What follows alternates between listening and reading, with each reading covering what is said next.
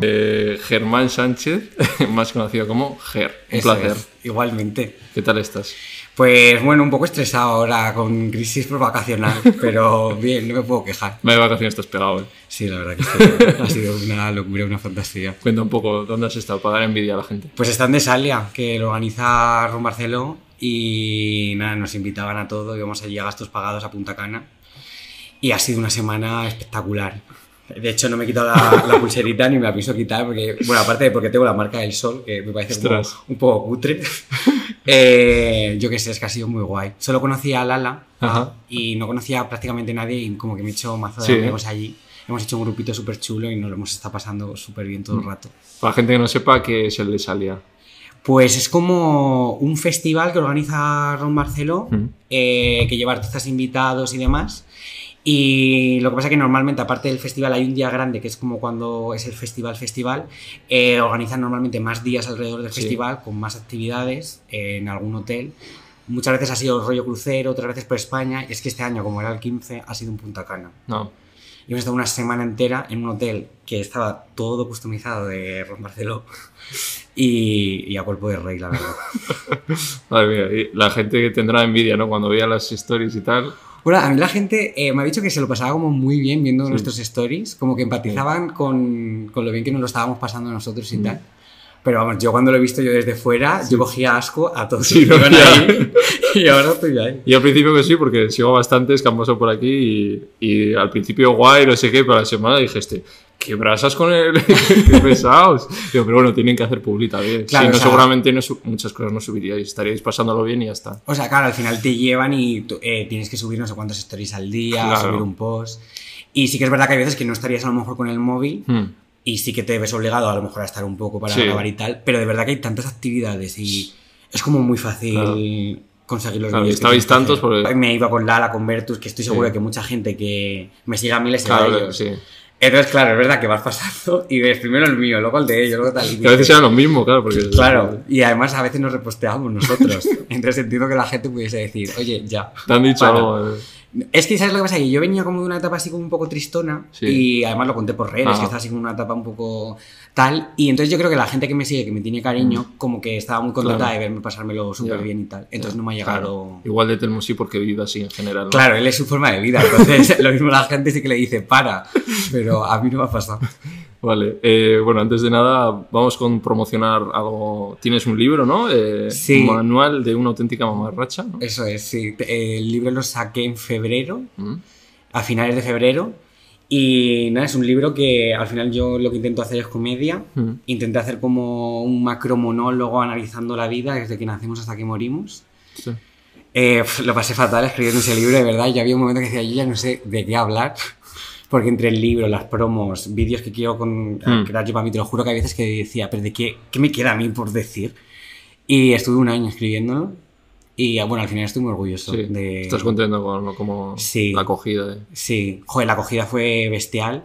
Yo es que tengo un poco todo el rato que el síndrome del impostor, Sí. de sentir que absolutamente nadie me va a hacer caso. Y cuando salió el libro eh, fue muy heavy, porque sí que salía de los más vendidos de Amazon y eso era como... Ostras. Que no me puedo creer que sea la portada de mi libro. Y, buah, lloré un montón, Mm. además, cuando salió el libro y tal, porque de verdad que no me lo esperaba. Y ha sido muy guay, muy bonito. ¿Qué ha significado para ti ese libro? Para empezar, yo nunca me hubiese sentido capaz de escribir un libro. Entonces ha sido también como un trabajo personal de decir, voy a sacar un libro y por mis cojones voy a ser capaz de escribir X páginas y de tener además como un hilo conductor, un mensaje de fondo, o sea, como varias cosas. Hmm. Y cuando de verdad terminó y, y tenía un libro, todo desde el principio a mí, de final, escrito por mí. Y tal, fue como, Dios, nunca me hubiese sentido capaz de hacer esto y como un poco como de orgullo personal de decir, tío. Sí. un poco, esto". mío salió hace poco, que está ahí, de lejos. La era del veganismo para ir también promoción. Claro que sí. Que, y luego tienes alguna obra de teatro. de- No, la, O sea, la tuve, la- pero la dejamos en enero de este año, creo. Y ahora estoy haciendo clases de interpretación. Tenemos entre manos sacar algún show, alguna obra de Sí. teatro y tal. Pero el teatro es que es un mundo ¿Te duro y difícil. A mí me, encanta, ¿eh? Y, y me parece como la mejor forma de hacer interpretación Mm. y de, de ver a la gente Pues- disfrutar con lo que hace. En sí, ya en tu día a día, haciendo los vídeos, también eres un poco de actor o. interpretas. Sí, o sea, yo me siento como que manejo el ritmo de la comedia y que entiendo más o menos cómo funciona la comedia, pero al final cuando te enfrentas a una obra de teatro, Mm, el personaje pasa como por muchos momentos Sí. y no todo es cómico. Ya. Entonces yo ahora me estoy dando clases porque mm, también me sentía bastante impostor ahí, la verdad. Oye, una obra con Mara quedaría bien, ¿eh? Me encantaría. De hecho, eh, el, el guionista de la obra que hace Mara, Ah, sí. de Gordas, es también amigo mío, guionista de la obra que yo estuve Ah, haciendo. vale, vale. Así que, quién sabe, a lo Vale. mejor en algún momento coincidimos en algún proyecto. Vale, promoción hecha. Vamos a otra promoción que es la de nuestra bebida vegetal y nos servimos. ¿Has probado tú? ¿Te gusta la bebida vegetal? Sí, yo suelo beber de avena. Esta sí, es avena. O sea que- Perfecto, sí, sí. Porque además como es dulcecita. ¿Qué- ¿Cuál más? ¿No has probado alguna otra? Es que eh, mi padre y mi hermano son vegetarianos. Ajá. Entonces, en, bueno, realmente los vegetarianos beben leche de En animal. teoría sí. Bueno, pues ellos leche tampoco beben Ah, de bueno, sí, animal. igual solo huevos o... Sí. claro. Eh, entonces en mi casa sí que ha habido siempre leche de avena, de Ah. avellanas, de soja. Vale. Y la de soja es la que no. Un día me equivoqué pensando que, que era de avena y no me Claro. gustó mucho. Pero la de avena me encanta. Sí. Vale, pues es de Comil, que he dicho la marca, son murcianos. Y nada, es una marca 100% vegetal porque cuesta encontrar alguna que no sea solo 100% eh, vegetal, que Ajá. pertenezca a otra industria láctea y tal. Entonces, Ecomil, ahí tenéis. Ole con él. Vamos con un poquito, me has dicho que te gustaba la interpretación, pero ¿te ha gustado de siempre o...? ¿Sabes lo que pasa? Que, o sea, a mí me ha gustado de siempre Mm. y yo me apuntaba a todo lo que había como de extraescolar de, Sí. para hacer una obra de teatro, cosas así. Pero como que siempre me ha dado la sensación de que era un mundo imposible Ya. y que nunca me iba a poder dedicar a ello. Entonces como que tampoco he tenido nunca la valentía de decir, vale, voy a apostar por estudiar interpretación. Mm. Y me puse a estudiar, bueno, me puse a estudiar periodismo, que tampoco entiendo porque sentía que eso sí que era un mundo Ya. que me podía reportar un trabajo. Eh, pero eso, nunca he tenido la valentía y siempre he hecho cosas como con mis amigos, de hacer Mm. cortos, de... Como estudiábamos también, o sea, hice el doble grado de periodismo y comunicación audiovisual. Madre mía. Y había ahí como que hacer cortometrajes Sí. y tal. Y nosotros hacíamos luego muchas cosas por nuestra cuenta. Y siempre me ha gustado, pero es verdad que nunca Mm. Me he atrevido como a tomármelo en serio, por así decirlo, hasta ahora. En cambio, el humor o la comedia sí que te veías más. A ver, yo es que siempre he sido como el payasete del grupo. y además me he sentido como muy cómodo siempre en ese papel. Sí. Y luego a mí me ha encantado siempre gente como Eva H., como Antonio San Juan, iba a ver sus monólogos y siempre pensaba, joder, a mí me encantaría hacer algo así. Y sí que pues cuando yo veía que empezaban como youtubers y tal a hacer vídeos, pensé, ala, pues a lo mejor es Mm. una plataforma para probar. Y, y ahí me lancé. ¿Eso con, con qué años eh, empiezas en, en YouTube? O sea, en YouTube, en redes. Eh, lo primero que tuve fue un canal de YouTube con una amiga que no veía absolutamente nadie.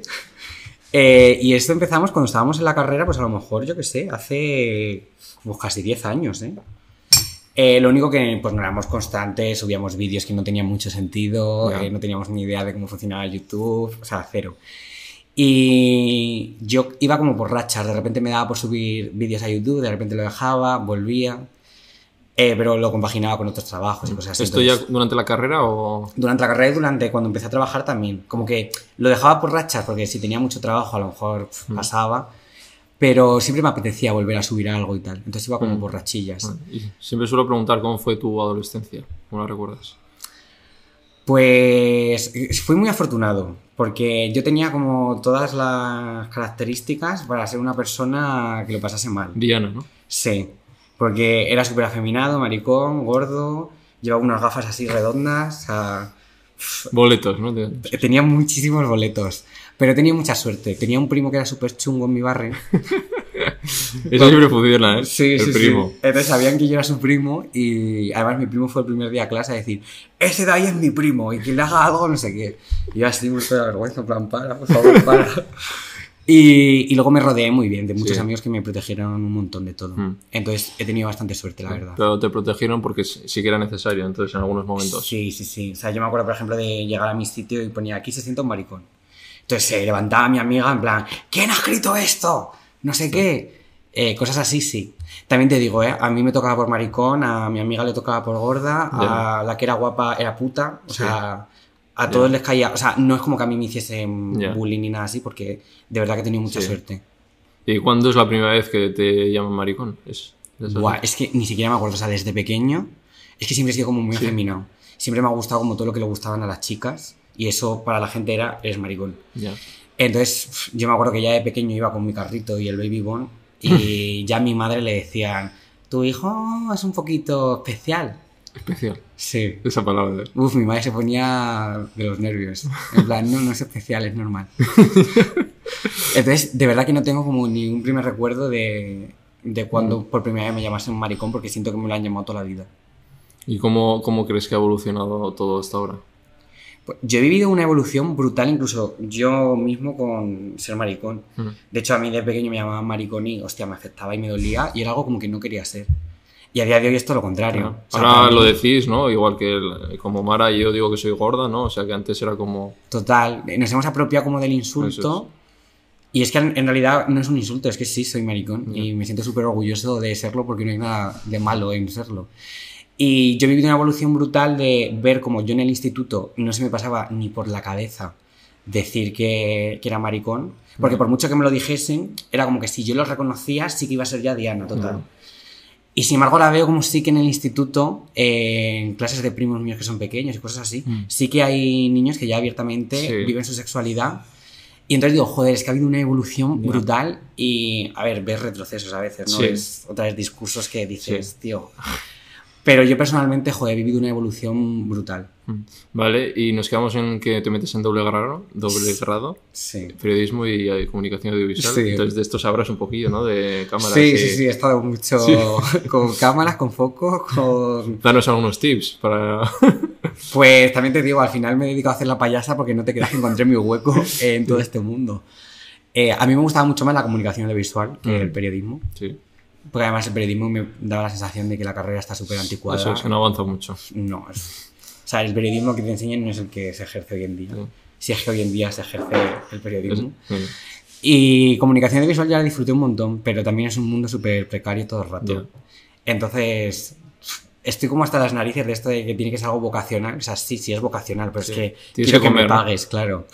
y quiero que me pagues como de verdad que, joder, que sé de edición, eh, invierto en cámaras, Claro. en focos, tío, es que es un trabajo que cuesta dinero y que merece un reconocimiento económico valioso, no lo que tú me quieres pagar. Bueno, hemos hablado de lo del de Salia, todo esto, de influencers, de Sí. que se puedan criticar. ¿Tú crees que el, que el trabajo de influencer es como de segunda todavía? A ver, yo creo que hay perfiles y perfiles. Y creo que, pues, obviamente hay mucha gente que de verdad no ha hecho bien su labor como influencer. Y que Digo, te pregunto más cómo se ve ¿eh? de fuera. Claro, pero Ah. creo que es como por Ah. culpa de que hay gente que ha hecho barbaridades como influencers luego han dicho, Sí. no, es que era un experimento social. Ya, pero bueno, también hay abogados, yo soy abogado que podía hacer barbaridades y no por eso se, se dice a todo el colectivo que tal, ¿no? Claro, pero los medios sí que se encargan mucho de hacer notar justo todos los casos de gente que no hace un buen uso de su Claro. posición como influencer. Entonces creo que por eso está como tan demonizado muchas veces la imagen del influencer, que yo sí que creo que hay mucha gente que se piensa que no hacemos nada, que cobramos por subir una foto y punto, y que es como que nos hemos sido los elegidos por una mano y ya está. Pero y yo, por ejemplo, sí que creo que la gente que a mí me sigue no tiene esa imagen de mí. Como que yo de verdad sí que me siento valorado Sí. aunque sí que cuando voy a otros sitios, si me voy a algún medio, como sí que siento que van a poner influencer y que me van a tratar como de segundas. Claro. Pero la gente que me conoce y que sabe a qué me dedico, sí que creo que me valora. Sí, es lo que decíamos del periodismo clásico. Te pueden tratar como el influencer, ¿no? Efectivamente. También creo que como a lo mejor para los medios tradicionales nos ven como una competencia, un miedo, un- cuando al final se podrían retroalimentar también de todo esto. Hombre, o se adaptan o mueren. Efectivamente. Va a ser así. Mm. Pero ellos mismos. Vale, y. O sea, ¿a ti te han dicho por ser influencer alguna cosa de. "Bah, tú no trabajas o eso no es trabajo? A mí personalmente no, pero sí que he visto como en medios, por ejemplo, pues eso, cuando hablaban de influencers nos metían como a todos en el mismo saco y sí que es como, pues eso, que se pensaban que, que cobramos por absolutamente, por no hacer como absolutamente nada, por sentarme en mi casa, hacer así y decir eh, hashtag ad, hashtag publi, y es como... Ya, no, yo, yo ahora que empiezo a hacer marcas y digo, ostras, lleva un curro el, el ser creativo, aunque sea una chorrada, tienes que estar dándole vueltas como puedes y te lleva tiempo editar y tal. Y al final es eso que tienes colaboraciones con marcas en las que estás negociando cosas, te peleas con los Eso es, briefings, claro. tú tienes como una imagen propia y una forma de hablar propia Claro. que le tienes como que hacer entender a las marcas que no vas a Sí, cambiar yo eso. por eso ya tengo un repre que me lo lleva porque yo ya me está cansado de pelearme con... O sea, yo al final como que mm, se pelea mi repre, pero como que yo me pasa el briefing mi repre y la Sí, tengo que decir. Corazón, o sea, esto me parece una barbaridad, en plan, no va a ocurrir en ningún momento. Ya. Y que no eso es ansiedad, es... Sí, eso es. Luego, eh, no sé tú, yo soy autónomo, Sí, sí, yo también ahora. eh, que también eso es un melón enorme. Claro. Yo, por ejemplo, con mi gestor me he peleado un montón de veces. De que hay cosas que a veces digo. La declaración de la renta, te lo juro, ha sido como una cosa en plan de. De, de mirar yo las ayudas que hay. De, Sí. Porque hay veces que. Porque si hace algo mal tu gestor, la responsabilidad no recae sobre el gestor. el influencer. Eh, Claro, defrauda haciendo no sé qué. Y es como. no. Y entonces es como todo es un. ya, mucha presión, eso Eh, sí. hay mucha presión de que otro tiene un trabajo de, de sus 40 horas eh, metido en cualquier sitio y cobra siempre lo mismo. Y está tranquilo que yo lo he tenido, ¿no? En ese aspecto estás tranquilo. Total. Pero ahora ya te tienes que buscar constantemente y no sabes si este mes va a entrar X o... Claro, vives la incertidumbre constante. Eso es muy y chulo. eso no se valora tampoco, o sea... Y luego estás sometido a, a la opinión pública. Claro, eso Que es. eso también es un estrés. Hay que tener mucho cuidado. Yo miro a ver esta marca no, porque pueden que me digan o yo no soy coherente con esto y es verdad. Entonces, Y tienes que hacer un trabajo de investigación porque hay veces que sí. te sorprende. Sí, justo esta mañana me ha llegado y le he dicho, a ver, dale el ok, pásale presu, pero es que tengo que mirar porque no sé qué es esto. Total. Y a veces que vas muy rápido y que, ¿sabes? A lo mejor de repente no has investigado lo suficiente. A mí Claro. me pasa de con contratos firmados de repente decir, no lo voy a hacer. Ostras. Y ahí se te mete una movida porque Claro, tienes un contrato firmado con la marca. es. Entonces, es que es muchísima presión en muchos sentidos. ¿Qué es lo más surrealista que te ha pasado ahí con marcas? O... Bueno, a mí me llegan unos correos de unas colaboraciones. Es que me acuerdo que me llegó una vez. Yo hice un vídeo eh, con una ONG eh, LGTBI para visibilizar la pluma, hablar sobre la pluma y, y demás. Y cuando hice, hice ese vídeo, ese vídeo funcionó muy bien y tal. Entonces, de repente me contactaron como marcas haciéndose las LGTBI friendly, Hmm. que es algo que me saca como de quicio, en plan. Mm, si quieres de verdad ayudarnos, pues dona dinero a, Sí. a las ONGs. Y me contactó una protectora de aves para decirme que como yo tenía mucha pluma, que si quería ser imagen de la protectora. Y yo te lo juro que me quedé en plan, como que lo leí tres veces. Sí. Y yo no puede ser cierto, debe ser broma, ¿no? Estoy leyendo lo que estoy leyendo, en plan, y esta persona lo ha escrito, lo ha revisado y lo ha dado a enviar. Estoy flipando. Esto lo subiste, en plan, lo, lo has dicho. Lo cuento siempre en un monólogo. Ah, vale. O sea, a- tengo como dos monólogos escritos y en Ah, uno vale. de ellos eh, siempre lo cuento. es muy heavy. Madre mía. Eh, no, además, lo que dices, a mí también es surrealista, de, lo has dicho de campañas LGTB. A mí, siendo hetero, me llegó una esto de LGTB y me dice, me ponía, por todo lo que, lo que aportas como colectivo o como persona LGTB a la comunidad, no sé qué, yo, pero esta, esta persona más ha visto alguna entrevista o, Sí, sabe quién o sabe soy, quién ya, soy o total. y, y si eres un icono, no sé qué. Y yo le dije, Eres un icono gay. claro, se notaba que era un copy-pega que habían Total. mandado a varias personas. Y yo, A mí me han llegado a mandar correos que pone hola, coma, XXX. ostras, claro. como, hombre corazón, rellena el nombre. Revisa la plantilla antes de enviarlo. Yo la reviso. es que es la ostra. Vale, eh, antes has hablado como de influencers, de que, que los medios les ponían como tal, que es verdad que igual la han, la han cagado en muchas ocasiones. ¿Dónde crees tú que se ha podido hacer un mal uso o que... Pues, o sea, tú, por ejemplo, cuando estuvimos en cuarentena y había gente hablando sobre que si las mascarillas tenían no sé qué, sobre... Amor, tú no sabes... de Puedes dar nombres, ¿eh? Eh, es que Marina Marina ayer se lo dijo Mara también, sí. Claro. El agua, no sé qué, ¿no? Eh, claro, o sea, eh, por favor, o sea, eh, también piensa las cosas un par de veces. Te sigue un montón de gente. Millones. Gente que posiblemente está formándose ahora, que no tiene a lo mejor una opinión crítica del todo y la está construyendo ahora. Mm. Amor, si no sabes de medicina, cállate la boca, porque es que estás diciendo Claro, gilipolleces. eso sale a noticia y entonces los influencers. Y además, como la noticia es, la influencer eh, Claro. Marina ayer dice esto. Eso se te queda ahí de que ya los influencers son así. Luego no sé quién es otro que es TikToker. Pf, El Naim este. Ese. Pues claro, también, cada dos por tres diciendo una barbaridad. Y Pues- encima le dan voz, claro. y a los medios les encanta por lo que dices. Así decimos, mira, es que los influencers son así. En vez de darte voz a ti o a Mara, Efectivamente. Que bueno, creo que cada vez también nos están empezando a hacer cada vez más sí, caso. sí, de otros, de otro tipo de medios. ¿no? También porque cuando ellos hacen eso, nosotros muchas veces también creamos como el contenido contrario para contrarrestarlo. Y creo que hay gente que dice como que no hagamos estos vídeos porque al final les damos más voz, pero es como si es que ese mensaje ya lo ha escuchado absolutamente todo el Claro. mundo. Entonces como prefiero también como hacer todo, todo el mensaje contrario, Hmm. que al final también le dan bola y que llegue también eh, lo que yo estoy diciendo a esa gente y que pueda Sí, comparar es. los dos discursos. Claro, no solo una voz, claro. Por ejemplo, en el caso este que lo hablé con Mara, el de Adriana, que también hiciste un, Sí. un- Bueno, es una que- contrarresta, ¿no?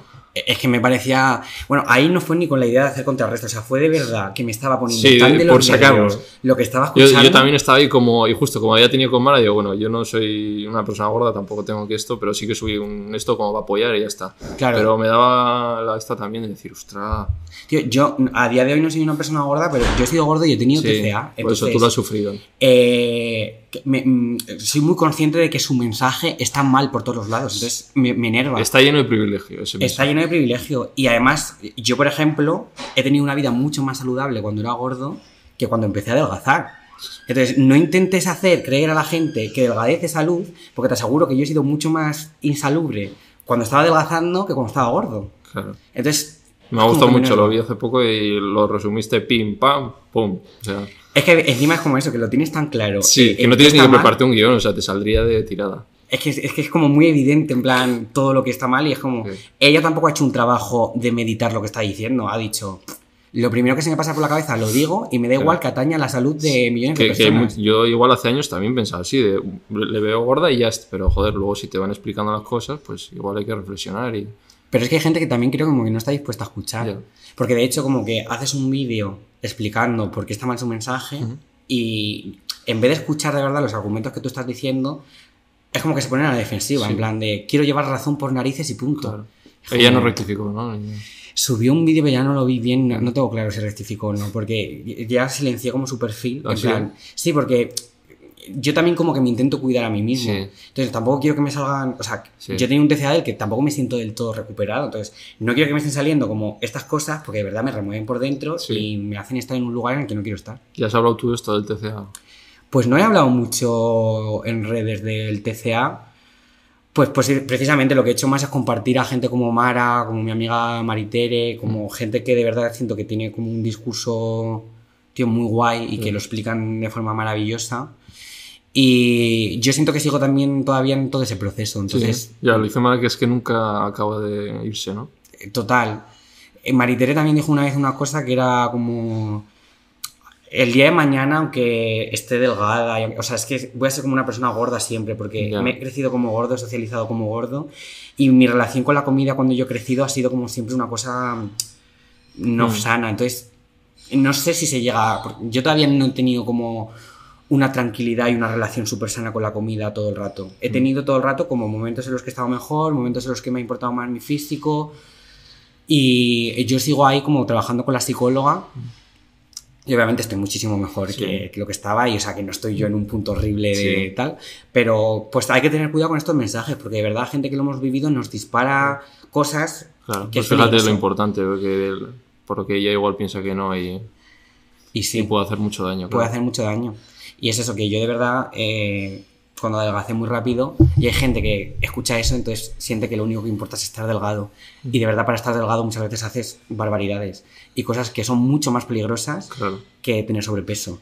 Que, que tener sobrepeso sea un factor de riesgo, que te aseguro que hacer cosas para adelgazar es un factor de riesgo Claro. mucho más importante que el hecho de tener sobrepeso. Así es curioso que lo que decías, que porque salga una persona, ya da por hecho que las otras están bien de salud. Efectivamente. Y que luego encima no era ni siquiera un post en el que todas las personas que saliesen fuesen gordas para decir que por eso se estaba promoviendo la gordofobia. No, es que salían todo tipo de personas Claro. en, ese, en esa imagen. Entonces, como, es que lo que te está molestando es que a una gorda le den trabajo. Y no, eh, claro. Y que una gorda pueda ser referente de algo para los demás. Encima, que era una persona gorda que, que era surfista. Sí, que, o sea, que posiblemente tenga una vida Ma- hiper saludable. más que ella y que se- le, le dará mil vueltas haciendo deporte seguramente. Efectivamente, ¿sabes? Entonces, como, pff, revisa un poco lo que estás diciendo cuando tienes a tanta gente siguiéndote. A ver, si es un privilegio de yo desde mi esto digo, tienes que estar más sano. Es como, ostras, vaya, tienes que tener un cuajo. Total. Porque yo entiendo que puedes meter la pata. Sí, Y más cuando, por ejemplo, en una conversación entre tú y yo, a lo Sí. mejor decimos algo que de repente está fuera de lugar sí. y, y vale, pues no Sí, pasa le nada. das una vuelta y ya. Y todo el mundo crecemos y nos formamos y genial. Pero que tú subas mazo stories, como venga a argumentar una idea que no, pues claro, llega un momento que digo, amor, te tengo que decir algo. Claro, no me puedo quedar callado porque es que ya no es que te hayas equivocado, es que estás R que R No, pues este lo, de yo respeto, eso siempre se dice. Como yo respeto a los gays. Sí, yo respeto a los gays, pero que lo sean en su casa. Claro. Que yo no los vea. Pero que no salgan ahí. Claro, a lo mejor no respetas. Claro, Es como te, te molesta que entonces cuando vas por la calle que vas tapándote. O sea, Total, y además que es que es como, es que tú no me tienes que respetar o no respetar porque yo sea gay. ¿quién como- eres tú? Eso es que ya el hecho de yo respeto a los gays, pero tú, ¿tú quién eres? es, que, es que yo voy a ser gay igual me respetes o no, es que no está como en tu posición respetarme. Es que me tienes que respetar porque existo y punto. Eso nos dice mucho a los veganos, ¿eh? También, de yo respeto. Hombre, eso solo faltaba. que claro, que pues, no, pégame. Claro que me tienes que respetar, pero por mi condición humana, no sé. Sí, sea. Vale, vale. Dejamos ese melón. Para que- Tú tienes como esa presión de decir, venga, toca hacer el vídeo. A ver, yo intento no tenerla. Porque además hay de temas. que- ¿Sabes lo que pasa? Cuando haces a lo mejor, claro, un vídeo reivindicativo sobre algo, la gente ya entiende que vas a ser reivindicativo en todos Sí, los aspectos. sí, a mí me pasa también. Oye, habla de esto, ¿qué ha pasado? Y yo, igual tengo un día de mierda y no me apetece decir O nada. igual no conozco absolutamente nada sobre ese tema como para hacerme yo un vídeo sobre ese tema y ser más cateto que el que ha hecho el otro. Pero que no entiendo el conflicto, o sea, Sí. no soy historiador y no sé. Todo el mundo tiene que saber la foto, todo el mundo tiene que... Claro. Más gente que nunca se ha reivindicado en nada, de repente sube eso, lo de Ucrania o Rusia, como Pride for o lo que sea. Por lo que sea. Pero yo creo que es eso, que es por la presión de que la gente Sí. les está diciendo en plan, Ya. di algo, posicionate, di algo, Claro. posicionate. Como vale, sí, o sea, si quieres que diga como un mensaje tan banal como estoy Sí, en contra de la claro. guerra, pues yo lo digo, pero no vamos a solucionar Ya. nada. Estar luego Inés Hernán, pues que eh, de verdad Sabe entiende todo. el tema, porque es una tía súper inteligente Sí. y hace un vídeo de puta Claro. madre en el que te explica absolutamente los orígenes de la guerra, Claro. el origen de... Pues tío, entiendo que ella sí que haga Claro, ese vídeo pues porque es que comparte lo suyo si quieres, ¿no? Que se ha informado. Yo lo que he hecho a veces efectivamente es compartir vídeos de gente que se sentía que sí que tenía un discurso chulo. Pues como, Mm. ¿para qué quieres que yo diga que si yo Claro. fuese historiador entiendo que te importe mi opinión? Pero si yo soy una payasa de internet, ¿qué más te da lo que yo piense sobre el conflicto?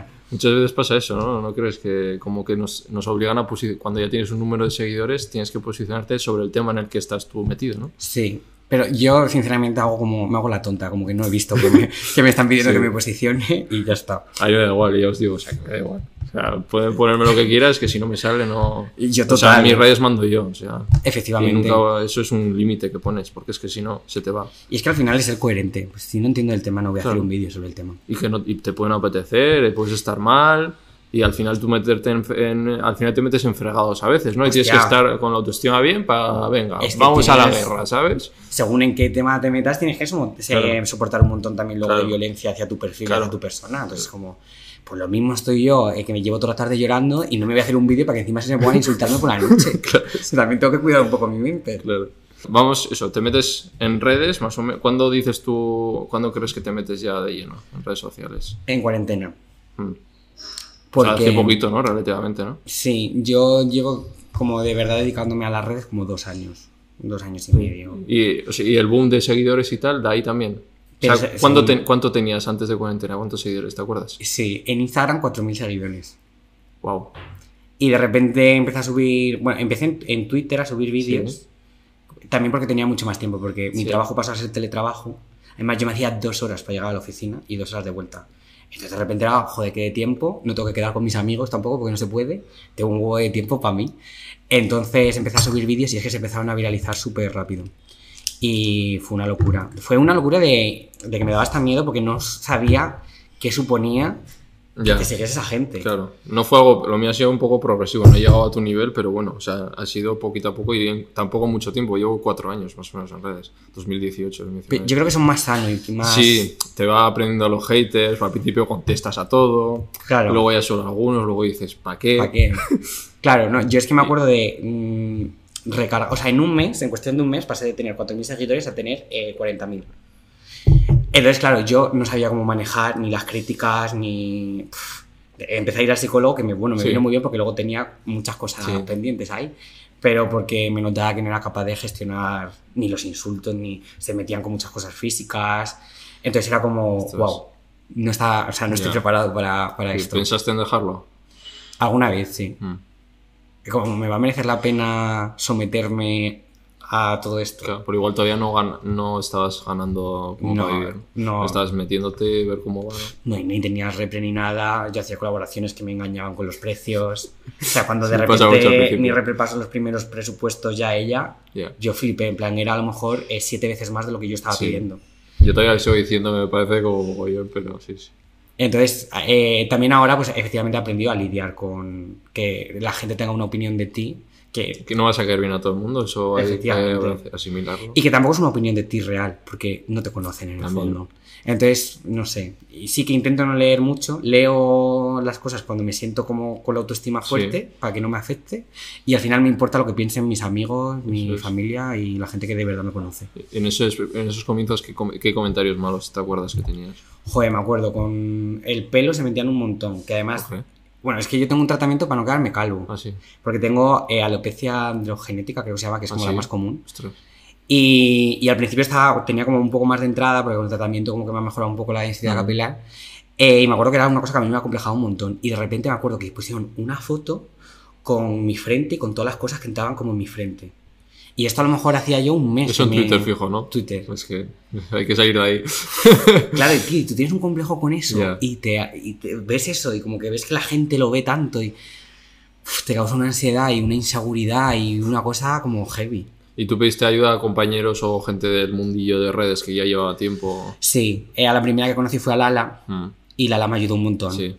Me ayudó además con el tema de mi repre la conseguí porque es su repre y Sí, me dijo te voy a presentar vale. a mi repre. Porque le conté lo que yo estaba cobrando por colaboraciones y me dijo mi vida. ¿qué estás haciendo? en plan, es que se lo estás regalando. Sí.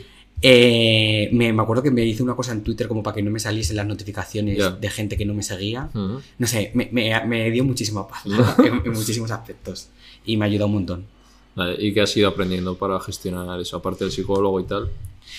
Sí, al final también todo hace callo. Quiero decir, los primeros Sí, se te van poniendo como capas, ¿no? De- Sí, y llega un momento que, pues si vuelven a poner una imagen, porque de- del pelo me han seguido diciendo, Sí. ¿eh? porque sí que yo qué sé, si eh, tengo el pelo mojado o tal, pues a lo mejor me clarea o tal. Sí. Y en la playa me acuerdo que subí una foto con mi ex, que era una foto encima preciosa, Sí. y yo salía como un poco de espaldas y se me veía como la coronilla. Y más comentarios eran sobre la coronilla. Sí. Te toca un poco las narices porque quieres como dar a entender en plan, no hables sobre el físico de la gente porque es una cosa muy vulnerable, Mm. pero llega un momento que a ti ya dices, pues mira, ya está. Y no Ya. comentas, claro, porque es peor. No respondes. Hay alguna vez que sí que digo, es que como, como me apetece Sí. tocarte a ti también los cojones. Sí, Pero luego ya sí que en general digo, paso. claro. Es como ellos quieren eso. Al final, cuando te comentan, van a buscarte, ¿no? Sí. Hay que ser más inteligente ahí, sí. Luego me llega mucho de también como hate homófobo muchas veces. Bueno, me acuerdo de una promo que hice que fue en TikTok y la marca como que pagó publicidad. Entonces Sí. el vídeo le salía a, a mucha gente Ah. que no me seguía. Ya. Y a todo tipo de gente. Y esos Y comentarios eran... es telita, ¿eh? Yo no lo sabía porque, claro, a la gente a la que yo le salgo, pues al final yo que sé... El eh, algoritmo al final sabe que. sabe a dónde llevarme, yo creo. Sí. Pero claro, cuando es publicidad pagada, es que sales a todo el mundo. Claro. Y ahí yo flipaba con Sí. los comentarios, pero diciéndole a la marca en plan, eh, no voy a volver a consumir nada vuestro por contratar maricones, no sé qué. Y es que te lo juro. No me afecta a nivel personal porque como que, sinceramente, si pones ese comentario, yo también tengo una opinión sobre ti, sobre que eres bastante Sí, tonto. Sí. Y no me afecta lo que tú piensas sobre mí. Ahora me afecta el pensar que de verdad hay Yo gente que sigue pensando esto. Muy- Y me da miedo que hay mucha gente joven, porque TikTok es una red social muy joven. Y yo me meto a veces a ver, a ver este perfil que ha dicho esto. O sea, con Mara, por ejemplo, yo subía los clips y ya dijo ella, hostia, lo tuve que silenciar porque se viralizaron mogollón, porque se tocaban temas de lo que hemos hablado, de, de Violeta Mariñano, o de Élite. De, él hacía una crítica de que, que eso no es real. Total. Y todos, pues es que yo para ver es, para verte a ti no me pongo. Y, to- y todo así. Claro, ahora entiendo por qué se le llaman croqueta, no sé qué. Pero. Tío, es que gente yo me es metí en perfil y eran chavales. Sí, sí, sí. Y creo que estamos en retroceso de verdad y no sé con quién lo hablaba porque hay muchos youtubers y mucha gente influente que está teniendo discursos de antes Efectivamente. y mucha gente joven lo está viendo y esa gente joven luego va a ser mayor y a mí eso me da me da bastante miedito. Mi profe de historia siempre decía que cuando hay como un avance grande, luego hay un retroceso. Y al final, que, que ahora haya incluso partidos políticos con un discurso tan heavy, lo que hace es blanquear toda esa violencia. Entonces, claro, hay mucha gente que se siente que de verdad puede Claro. decir esos no eh, tiene discursos. con millones de seguidores. Y es verdad que yo he crecido sin escuchar discursos tan heavy. Yo tampoco, o sea, es que me parece increíble. Pero ahora hay gente que está creciendo escuchando esos discursos. Y por eso es más importante la labor de gente como Mara Claro. contrarrestando todos esos mensajes. Pero ¿a costa de, de qué? Porque su salud mental tendrá un límite. Total. Y yo si ella dice no quiero seguir haciendo esto, pues es que lo Claro. entendería perfectamente. En plan, es que ella se enfrenta a mucha violencia. Claro. Pues, por ayudar a nuevas generaciones y por ayudar a que Claro. esos mensajes tengan algo que los contrarrestre. Igual. Entonces, es heavy. ¿Y cuál crees que pasa la solución a, esa, a esta situación? Yo de verdad espero que eh, la labor que están haciendo mucha gente, El bien pueda dar mal, ¿no? sí, al final es como también tener como un acto de fe en que y creer un poco en la humanidad. en- Sí. A mí me llegan muchos mensajes también muy bonitos. Sí, por otro veo- lado creo que hay, gracias a las redes y tal, y es- hay mucha gente que está en el otro lado, se está concienciando, que hay diversidad. en Total. todo. Entonces yo de verdad confío que, que al final todo eso acabe haciendo mucho ruido y mucha fuerza. Mm. Y mm, lo que me da miedo es como que haya que llegar a un nivel muy heavy en el que pase algo muy heavy Ya. para que ya la gente de verdad despierte y se dé cuenta de que hay ciertos discursos que solamente llevan a muchísima violencia. Claro. Vale. Eh, eso es. Nos habíamos quedado que tenías ese boom, pasas de 40 a 40.000 seguidores. Una locura. Y hasta hoy, ¿cómo ha sido ese, ese camino? Eh, pues bueno, ha tenido como muchos altibajos y muchos procesos Sí. distintos. Eh, la verdad que mi crecimiento hasta el día de hoy ha sido bastante exponencial. Mm. O sea, nunca he vivido como una etapa de, De caída o. o de, esta- de estabilidad ni siquiera, como que siempre he ido como bastante así. Lo que pasa que vives, vives todo el rato con el miedo, con la incertidumbre, con sentir que cansas, Sí. con sentir que no tienes ideas. Eh, Ser ori- hay que ser original. no sé que te tienes que ir adaptando a las nuevas formas de lo- los temas de moda, no sé qué. Y yo al final como que casi todo mi proceso ha consistido al final en como en creer en mí, Mm. en dar valor a mi mundo interior, que creo que es como al final lo que a la gente le gusta como ver, algo que no es lo que puede ver en cualquier lado, sino como algo que ofreces tú distinto. Y bueno, es que sigo como a día de hoy, no me siento como que ya diga, ahora Mm. ya me he estabilizado las redes y ya sé cómo... No sé a dónde voy todavía. sí. Estoy como dejándome fluir, ¿A dónde siempre lleve? con miedo, la verdad, porque soy una persona que vive todo el rato acojonada. Y es que no tengo claro ni quién soy, ni a dónde voy, ni, ni dónde va a ir todo esto. ¿O sueñas con algo, con algún sitio? o- A mí me gustaría potenciar mucho más toda la labor de interpretación y poder de verdad poder hacer más cosas de teatro Sí. y, y me gustaría hacer muchísimos más monólogos y pues eso, los monólogos que tengo escritos, poder llevarlos a muchas más ciudades y me gustaría hacerme un hueco en la comedia. Ajá. O sea, más monólogos stand-up comedia que series o. Es que, es que, claro, también, por ejemplo, estuve, participé en la segunda temporada de Bayana Milán Sí. y también me gustó muchísimo Sí. y me lo pasé súper bien y... ¿Sabes lo que pasa? Yo soy una persona que se cansa como rápido de todo. Entonces como que me gusta hacer cosas como distintas entre sí, Sí. porque si estoy todo el día haciendo monólogos, sé que voy a decir, no quiero hacer más monólogos. Si me pongo como que me salen ocho series, que vamos, que ojalá, porque eso no le pasa a nadie, posiblemente diga, joder, ya no quiero hacer series, quiero hacer otra cosa. Entonces, yo que sé, por ejemplo, esta tarde presento un evento. Sí. Joder, pues eso también como que me hace ilusión porque Otra cosa. sí. es otra cosa distinta, que también la disfruto un montón, que siempre lo hago como con un tono cómico y como con cierta marca. Eh, y me gusta como, no sé, picotear de muchas cosas. Ujú. ¿Y qué tal la experiencia en la serie? Con Ana Milán. Eh, fue súper, súper Sí. guay. También yo me sentí súper acogido. Ana conmigo siempre ha sido como una madrina. Sí. La conocí por redes Ah, también. sí. Eh, y me dijo, ¿quieres hacer la prueba de casting para mi serie? Porque hay un personaje en el que das bastante el perfil. y yo flipando, en plan, súper nervioso haciendo una prueba de casting. y al final fue muy guay. Me sentí Sí. eso, como que confiaban un montón en mí. mm, Me preguntaban y todo so- sobre el texto, en plan, ¿tú quieres cambiar algo? ¿Tú ves a-?" O sea, como que, no sé. Entonces sentir como toda esa confianza en ti y tal, te hace también tú como venirte arriba y poder dar un trabajo como de mayor calidad. Vale, entonces, vale. Eh, vale, vamos con tus vídeos. Vale. ¿Qué, ¿Cómo describirías que es tu humor o tus vídeos? Yo creo que soy un poco tonta, eh, de verdad te lo digo. Creo que a la gente le hace mucha gracia la forma que tengo de hablar, porque siempre me, me suelen poner en los comentarios, en plan, como, es que me encanta la forma en la que te expresas. Sí. Y luego juego mucho, pues eso, con, desde hacerme el ingenuo, Taca. taca. Sí, a mí la persona que me recomendó me dijo, me gusta porque no es humor así sin más, tiene un trasfondo y hay una, una crítica detrás. ¿No? ¿Tú crees eso? Eh, Yo lo intento. A veces digo, yo no sé si soy tan inteligente como para Sí. conseguir eso, pero yo lo intento. Pero me encanta además como eso, jugar con la ironía, con hacerme el ingenuo, pero luego hacer O taca. sea, ¿crees que a través del humor se llega de otra forma o se puede...? Estoy Entra seguro. mejor, ¿no? Entra muchísimo mejor. Sí.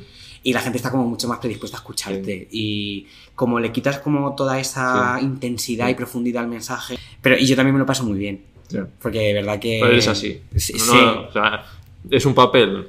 No. Claro. Claro, aquí también lo que pasa es que sí que juega la cosa de tú cuando estás haciendo el tonto no estás 24 horas Claro, haciendo el tonto. sí. Y por hacer No has el llegado tonto- y ya te has puesto. Que, Claro, o sea, no estoy todos los días en plan con la nariz de payaso, en plan, hola. Eh, pero mis amigos, por ejemplo, sí que me dicen, es que en tus vídeos eres como eres con nosotros cuando estamos de fiesta o cuando eh, nos da el día de la tontuna y nos Sí. vamos por ahí estamos todo el día haciendo gilipolleces. es una parte de ti.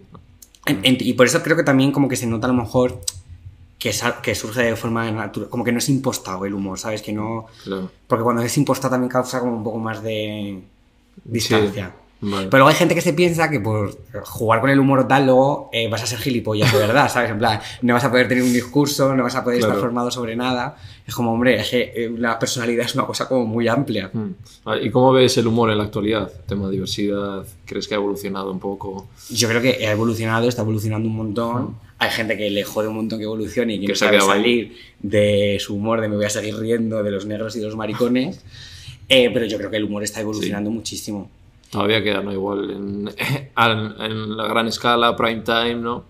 Claro, ¿sabes? Lo? A mí esto también siempre me pasa, que es que yo vivo en mi burbuja Sí. y todo el rato me creo que el mundo está siendo como Sí. yo lo estoy viviendo. Claro, tú ves a Lala, a Carolina y lo, joder, que- pero luego te pones la tele y ahí va ahí donde están aquí. Total, me acuerdo con, con- en los Oscar cuando Will Smith le dio la hostia, Sí. porque el otro también estaba haciendo, tío, unos chistes Sí.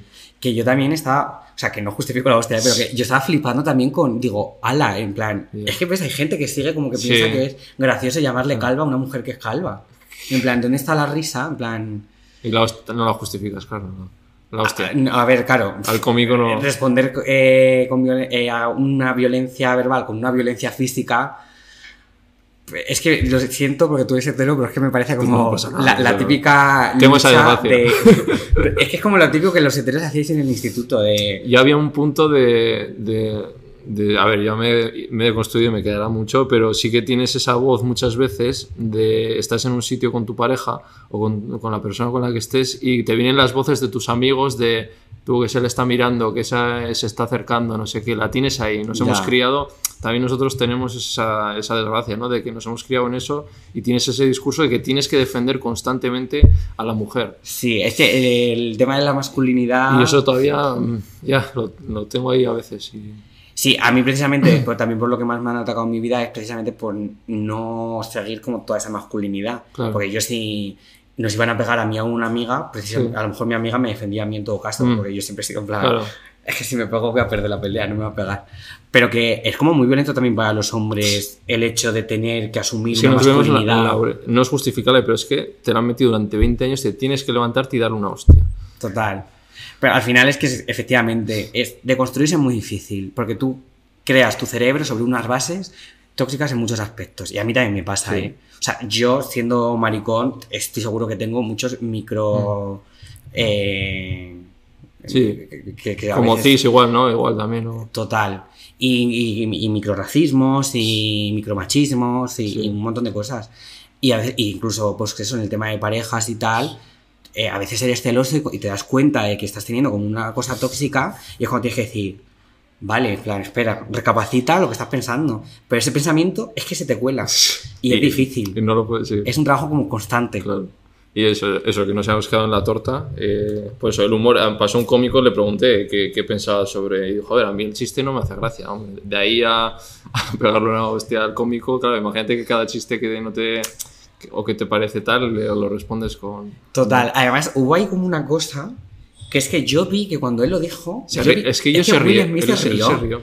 Entonces vi un tuit que no me acuerdo quién lo puso, pero que decía: Yo creo que lo que le ha dolido es como que cuando se ha girado ha visto que a su mujer no le había hecho ni puta gracia. Y ya tienes que salir. Entonces le había desenmascarado en el sentido de se está riendo de algo que a mí no me hace ni puta gracia. Entonces él ya se siente como, tío, me ha, me ha desenmascarado, le meto una hostia. O sea, y Ya. yo creo que hay un poco de eso, ¿eh? Y habría quedado mejor igual, y dos gritos le podría haber echado, ¿no? Eso igual sí. Total. Y, Y, y habría quedado hasta bien, ¿no? Sí, aunque también te digo, como es. Ella tiene la capacidad también de defenderse, aunque entiendo que es. Que una ayuda siempre está bien porque Sí. te encuentras muchas veces. Sí, ahí- igual se ha quedado bloqueada, ¿no? Claro que no lo ves venir y no sabes cómo tal, pero hombre, yo defiendo siempre. Mira que yo juego mucho con. En mis monólogos con te meto una hostia que te dejo sin dientes, pero en el fondo es mentira, yo siempre con la palabra. Lo seguimos. ¿Cómo, cómo ves?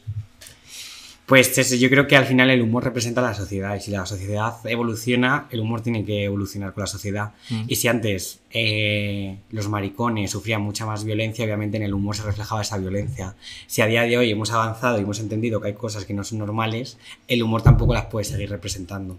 O sea, ¿tú crees que hay límites para el humor? Yo creo que, que sí. O sea, yo no quiero hacer humor con lo que con el que están ofendiendo a alguien.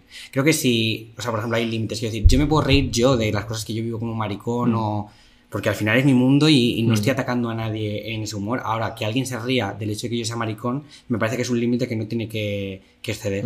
Eh, lo puse también con Mara y le llovieron críticas de es todo según el contexto, no sé qué. A ver, ahora no se puede, bueno, no se puede hacer humor de nada, pero según el contexto. O sea, A ver, yo... ¿a o sea, dónde pones el límite? Yo, yo también creo que sí que creo que hay límites, o sea, ofender a alguien, pero en sí que se podría hacer de todo. Lo que pasa es que creo que vivimos en una sociedad donde siempre se hace humor hacia el mismo lado. Efectivamente. Entonces, si viviéramos en una donde hubiera diversidad, no las personas LGTB o los negros no tuvieran esas discriminaciones, pues vale, pero es como es sí que están ya discriminados de por sí, Claro, es como que al final lo que estás haciendo es como fomentar claro, más por eso te esa mal. Por eso me decía David, haz un chiste de negros, a que no te, a que no te sale, porque te O sea, sientes mal. que yo soy el primero que luego tiene un humor muy negro eh, con mis amigos muchas veces en muchas circunstancias, pero cuando entiendo que nadie se va a sentir ofendido con lo que yo estoy diciendo y que no va a ir más allá Mm. y porque sé que realmente el trasfondo de mi mensaje no es ninguno.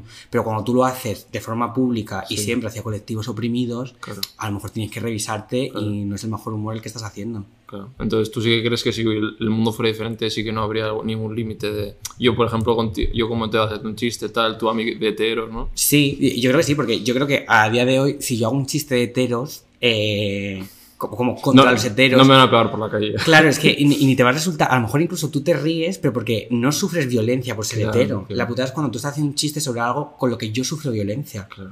Si nin- nadie sufriésemos eh, violencia de ninguna forma en la sociedad, pues claro, no nos importaría que se rieran de según los que. pies o no sé qué, de cosas que no, claro. A ver, vamos, así lo veo yo. Ya, sí, sí. Tres nombres. Siempre doy tres nombres, a ver lo que, lo que te viene, lo que te parece. Vale, qué nervios. Eh, el primero, eh, no sé si le conoces, es un amigo mío, Malbert. Sí, le conozco. Sí. Yo conocía a Malver cuando los dos éramos youtubers que no nos ¿Sí? seguía prácticamente nadie. ¿Y qué te parece? Pues yo a Malver le tengo mucho cariño porque conmigo siempre ha sido muy buena gente. Eh, además me ayudó a monetizar mi canal de YouTube porque yo soy súper pava y no Sí. de absolutamente nada y no sabía cómo se monetizaba. Y entiendo que es una persona bastante Polémica. polémica. Entiendo que la gente tenga opiniones Sí. de, de ambos lados sobre él. Yo en mi experiencia personal creo que es un tío que, Sí. que tiene mía- un muy buen trasfondo.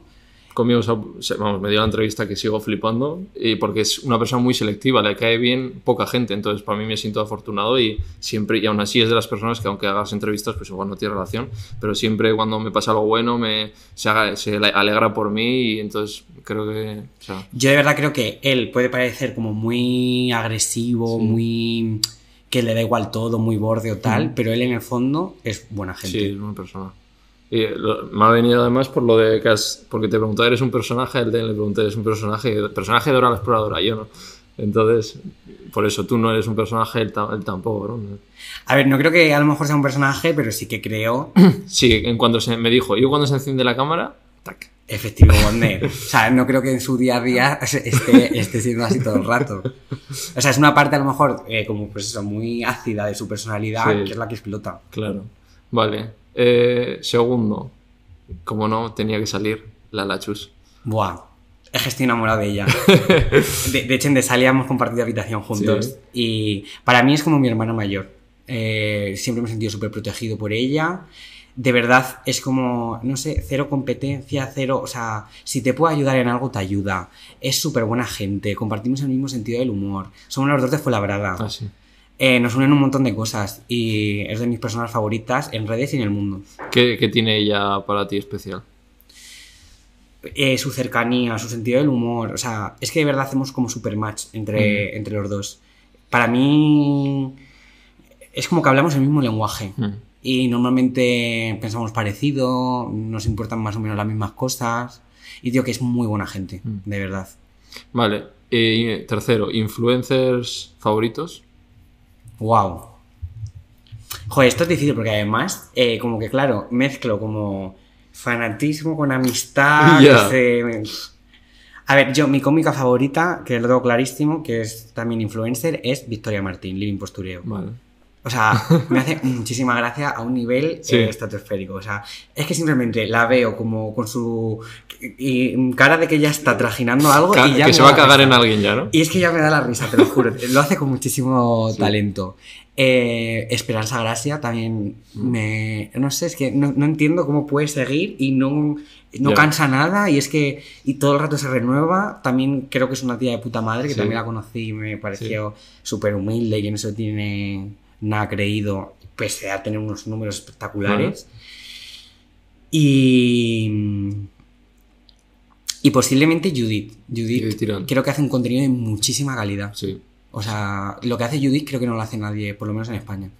Y de esa gente que está en el de Salia, tipo Jonan. Pues mira, bueno, Jonan yo no le conocía, bueno, le conocía de redes, Sí. claro. Y Jonan es un tío súper cercano, súper natural y súper guay. De hecho, Ese Malver lo puso como para él su influencer referente o.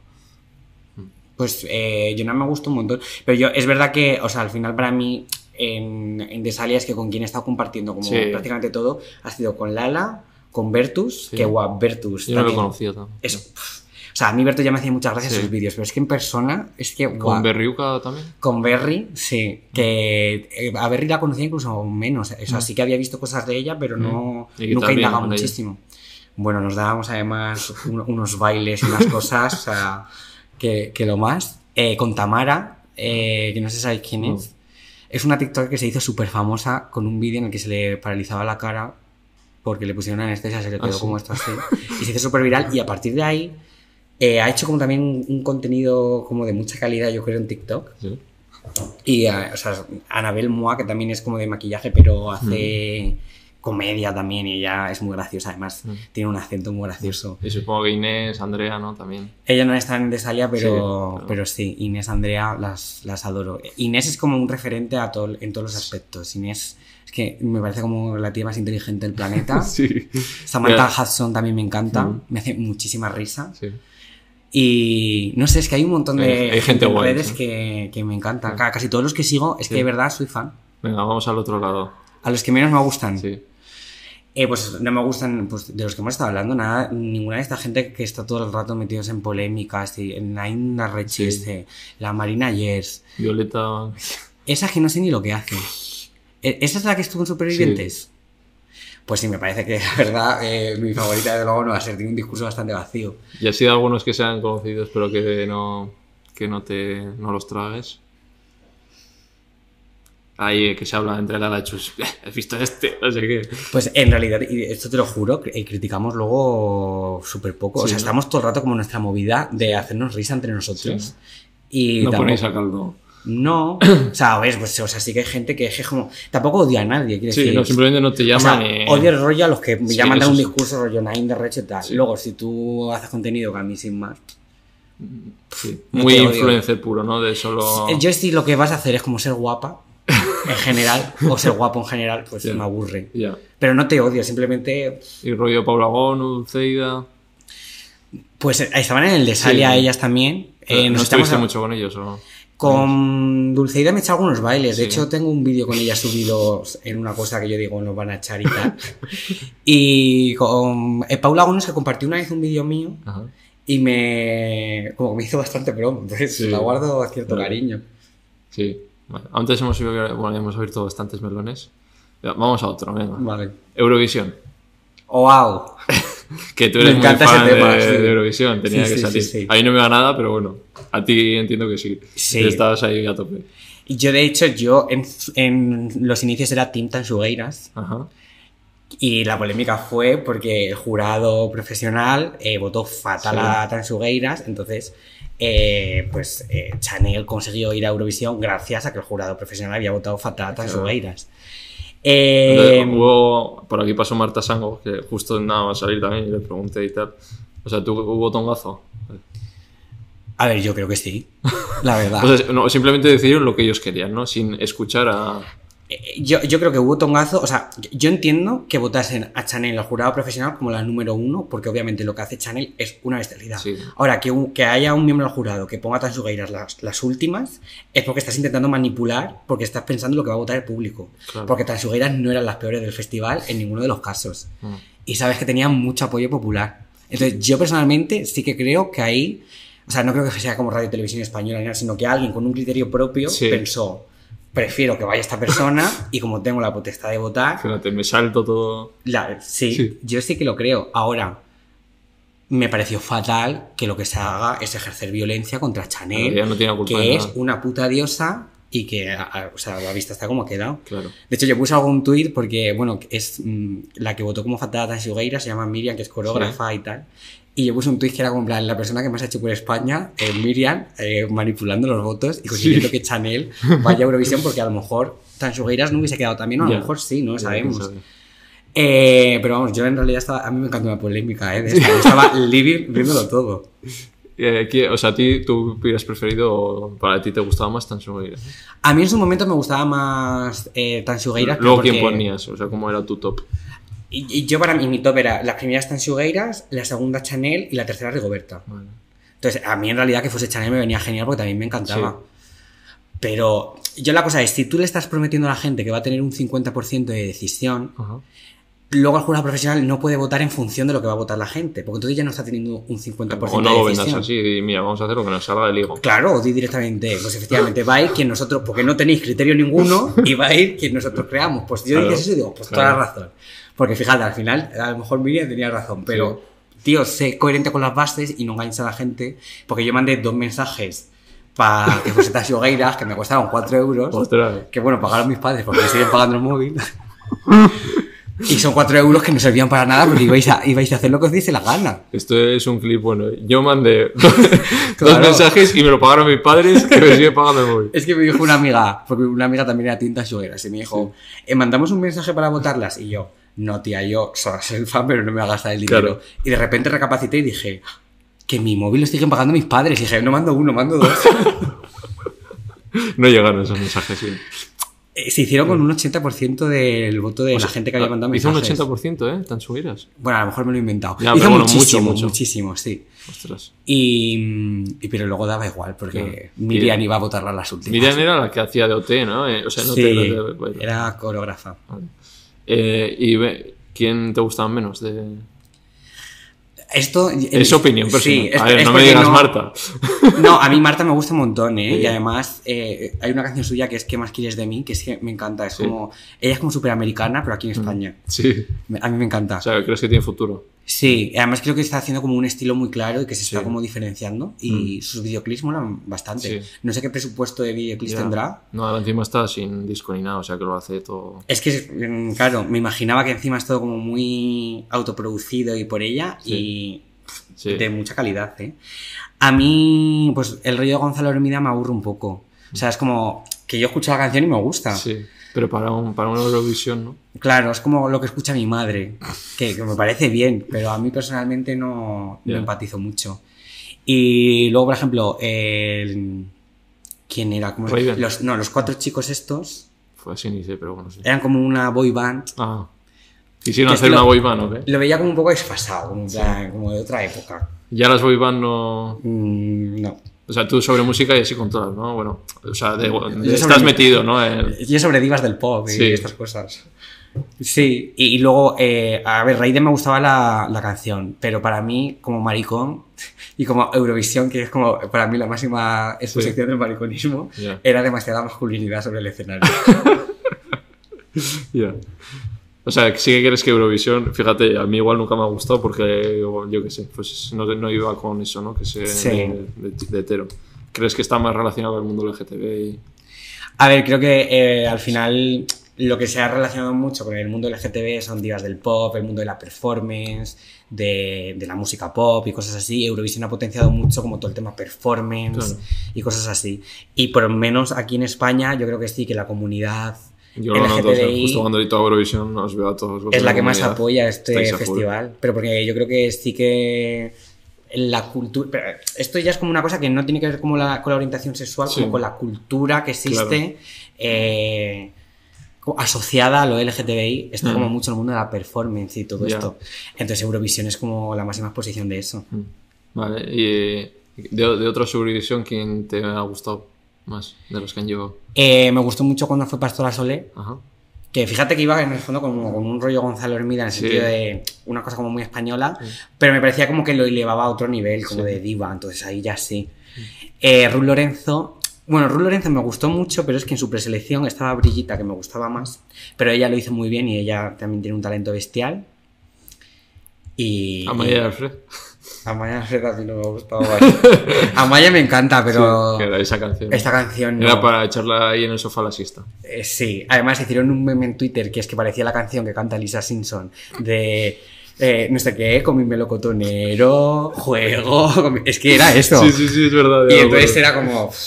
Me aburre soberana y además como una historia de amor entre un chico y una chica. Hijo, es que qué poco original, es que lo hemos visto 10.586 veces. Yo ahí quería que fuese lo malo.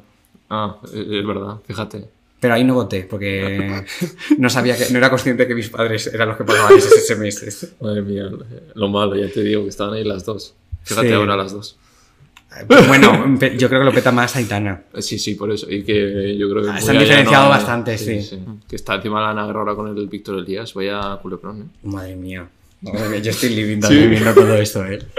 Y con el vecino que la denuncia. yo, yo soy un cotilla, o sea, las entrevistas en parte es porque soy muy curioso. Claro. Y, y a mí un culebrón me gusta. A mí también. Mi, mi asignatura favorita siempre ha sido historia porque era como cotilleo. Claro, sí. Y a mí, incluso de las divas del pop y todo esto, muchas veces me interesa más como todo el entramado que hay detrás de. Sí. que la, que la propia música. Por eso Gote esto también me gusta mucho. Claro. Eso sí. Decía la gente, es que no podéis votar por lo que veis en la academia, sino por cómo cantan. Y yo, perdona, yo votaré por lo que yo quiero. y a mí, como, como se comporten en la academia y los talseos me dan la vida.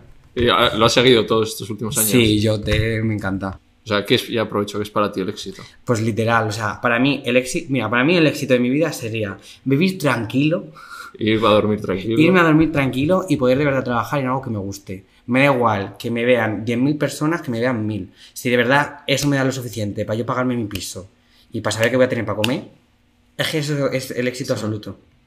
Vale. ¿Y de, de quién te molaba de, de los OTs? Bueno, yo he sido súper fan de Amaya, en Sí. plan, es que, pero a veces que Amaya, aparte de que me gusta mucho cómo Sí. canta y su música y su disco me lo he metido por el culo, pero de una, es que Amaya me hacía muchísimas gracias, en plan, Sí. es que a veces me lo pongo natural. todavía en YouTube, en plan, mejores momentos de Amaya, porque es que es divertidísima.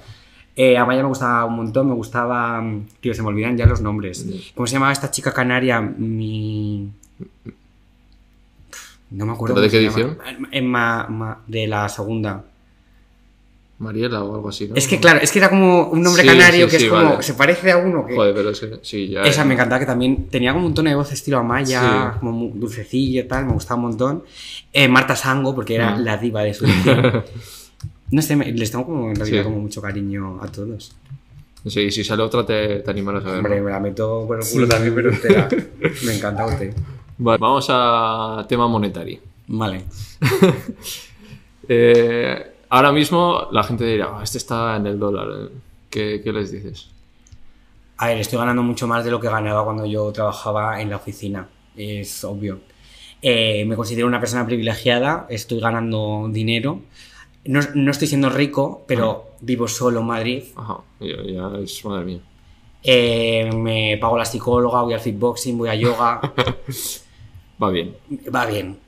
Y me queda un poco de dinero para ahorrar. Claro. Entonces, como me siento bastante privilegiado. Mm. Pero no estoy ganando 5.000 euros al mes ni nada así. Pero Sí. vivo de sobra bien. Que ahora ya eso es tener 2000 es como wow, y es como, no sé, en alguna entrevista te vi que antes, eh, o sea, como la situación de nuestra generación, que antes con 18 tenías ya oportunidades laborales por todos lados, ya tienes dos carreras, tres máster y al Mercadona. Que no Total. es por desprestigiarlo del Mercadona. No, pero es que mi padre con 18 años trabajaba de camarero y cobraba 1.800. Yo salía Claro. al mercado laboral trabajando eh, con dos carreras en un- una empresa 800. en el departamento de comunicación y efectivamente, bueno, 950 porque ya subieron. Y he estado en una copistería ganando 700 euros trabajando sábados y doblando. Increíble. Es que... Y- Entonces, claro, eso sí que te da una rabia. Y encima, y da rabia, porque bueno, también he tenido muchos trabajos precarios y ahora que empiezas a vivir de las marcas, que tienes un sueldo digno y, y curras y ya se te dice como que estás en el dólar, como que no trabajas y es como, pero ¿en qué quedamos? O sea, queremos apoyar a las generaciones que se busquen la vida, se la buscan Y también está mal. No, total. Yo la verdad que, fíjate, sí que a veces me he sentido como incluso mal, porque sí que he visto amigos míos que están trabajando Claro. un montón y que ganan a lo mejor la mitad que yo. Claro, y tal, y sí. eh, me Pero- duele porque digo, no se merecen estar cobrando la mitad Pero que no yo. es tu culpa, no es la culpa de los trabajadores, será del sistema o de los que mandan. Efectivamente, efectivamente. Y al final yo creo que, bueno, aprovecho también la posición que tengo, eh, no para hacerme el guay ni para tal, sino para seguir reivindicando y precisamente para ser consciente de que como vivo yo es como debería estar viviendo todo el mundo. ¿Te irías a Andorra? No. No, bueno, miré pisos. Pero por curiosidad, ¿no? Sí, y está carísimo, ¿eh? ¿Sí? Pero porque como mazo de... Es que... Claro, como han subido el la gente nivel, que se ha ido, ¿eh? Porque serán como tres o cuatro los sonados, pero Sí. se debe haber ido no, muchísimo. Porque has- han subido un huevo O los sea, pisos. ¿cuánto, ¿cuánto puede valer un piso en Andorra? Eh, yo, yo estuve viendo que había pisos hasta por 500.000, pero en plan de mierda, ¿eh? En plan como Sí, pequeñitos. vamos, Y yo oye, o sea, que una casa ya. Claro, al es que están viviendo en un chalet también pienso, joder, guapo. Te quejas de que te quitan impuestos por el dinero que tienes, ¿eh? yo no me iría porque, a ver, yo es verdad que cuando pago las trimestrales eh, es una puñalada que me sajan Sí. por todos lados. Y te jode cuando ves que a lo mejor de repente eh, pues, eh, partidos políticos están llevando Sí. dinero, el- em, compran mascarillas y se lo da al hermano. Claro, es como, no quiero que el dinero que yo estoy pagando se vaya a eso. Claro. Pero la solución no es irme y dejar de pagar dinero, la solución es denunciar eso Claro. y que de verdad este dinero se utilice para buenas cosas. Pero yo he ido toda mi vida y sigo yendo al hospital público, he estudiado en una universidad pública, Sí. mi hermano igual, Yo y yo sin un sistema público no estaría tampoco En aquí. Estados Unidos te rompes un tobillo y tienes que pedir un préstamo. Es que yo de pequeño cuando nací me tuvieron que operar porque tenía una cosa en el estómago que me tuvieron que abrir y tal. Y mis padres en ese momento eran bastante pobres. Entonces a lo mejor sin un sistema público que me hubiese operado, Ya, ya, a bueno, lo mejor o yo me hubiese muerto o mis padres se hubiesen hipotecado de por vida. Claro. Entonces me parece importante apoyar claro. el sistema público con Sí, tus no impuestos. valoramos lo que tenemos, pero también es cierto, claro, que a dónde va y te da rabia que otros, y eso, pagar un 40% cuando ahí se paga un 10%, pues... Claro. Y luego autónomo se paga una barbaridad al mes, no sé qué. O sea, Pero cuando. Es que lo que me da rabia es que muchos de los que se van es que no lo necesitan. no encima. necesitan. O sea, es ya como la avaricia. La tenemos que ir de, de necesidad lo- los que tenemos menos, ¿no? Claro, o sea, eh, una persona que de verdad es autónoma y se está montando una tienda y está pagando mazo de impuestos y le cuesta mazo tener beneficios, entiendo que se vaya a Andorra. Claro. Tú que estás cobrando eh, Tres millones. de- de- 300.000 euros al mes, pues claro, te están quitando 150.000, entiendo que te duele ver como 150.000 has echado, pero es que te quedan 150.000 euros al mes para vivir. No me das pena. Si ganas 300.000 euros al mes Joder. y te han quitado 150.000, pues como te quedan otros 150.000, no me das ninguna pena. Claro. Me da Los pena ricos mi- también lloran, ¿no? Claro, es que tienes una cara. Me da pena mi padre, que era taxista y sí que no cobraba tanto y tenía que pagar también una barbaridad. Y se quedaba con un sueldo miserable. Y lo que decíamos, esos que le siguen se están quedando con la copla de que hay que pagar poco, que hay que irse, que no sé qué, que si tienes mucho no hay que dar. Claro, pero se van a Andorra, pero luego se tienen un hijo y se vienen a parir a España, ¿no? Paren a Andorra. Claro. Con los impuestos que pagáis allí, los hospitales que hay allí. Claro. Es que, qué cara, macho. Eh, vamos a hablar sobre esos youtubers. ¿De quiénes te caen Revolinchi? De los youtubers, pues es que no consumo a casi nadie, es que no sé quiénes están. Yo, yo tengo como, de cuando era como pequeño, que me acuerdo que estaban. eh, Ro, ¿no? Bueno, Ro Ro sí que la conozco. Sí, ¿te gusta? Sí, Ro sí, Ro- Sí. voy con ella a clases de interpretación. Ah, sí. Sí, vamos, vamos a clase. Sí, ella es muy maja y además creo que es muy buena tía y muy... A mí me encantó cuando vino también. Es un ser de luz. Y pues eso es que yo me acuerdo que veía a Ro, a J. Pelirrojo, claro. J. Pelirrojo no me gusta.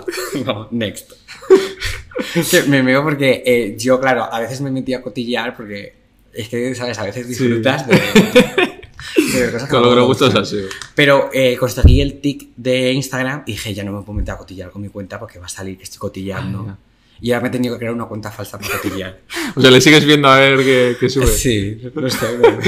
Claro, a mí, yo no le, claro, no había vivido la generación de, no sabía lo que era septiembre 13 y todo eso. Ah, yo sí, vamos. Claro, Yo entonces yo a Pelirrojo ya le he conocido como lo que, lo que es ahora. Claro. Entonces ya pienso como que es... Y, pero claro, eso te quiero preguntar, o sea, ¿cómo ves el ir a según con qué youtubers o con- según qué gente a rebatir a esos discursos? O sea, ¿tú estás a favor? ¿Habría que dejarles?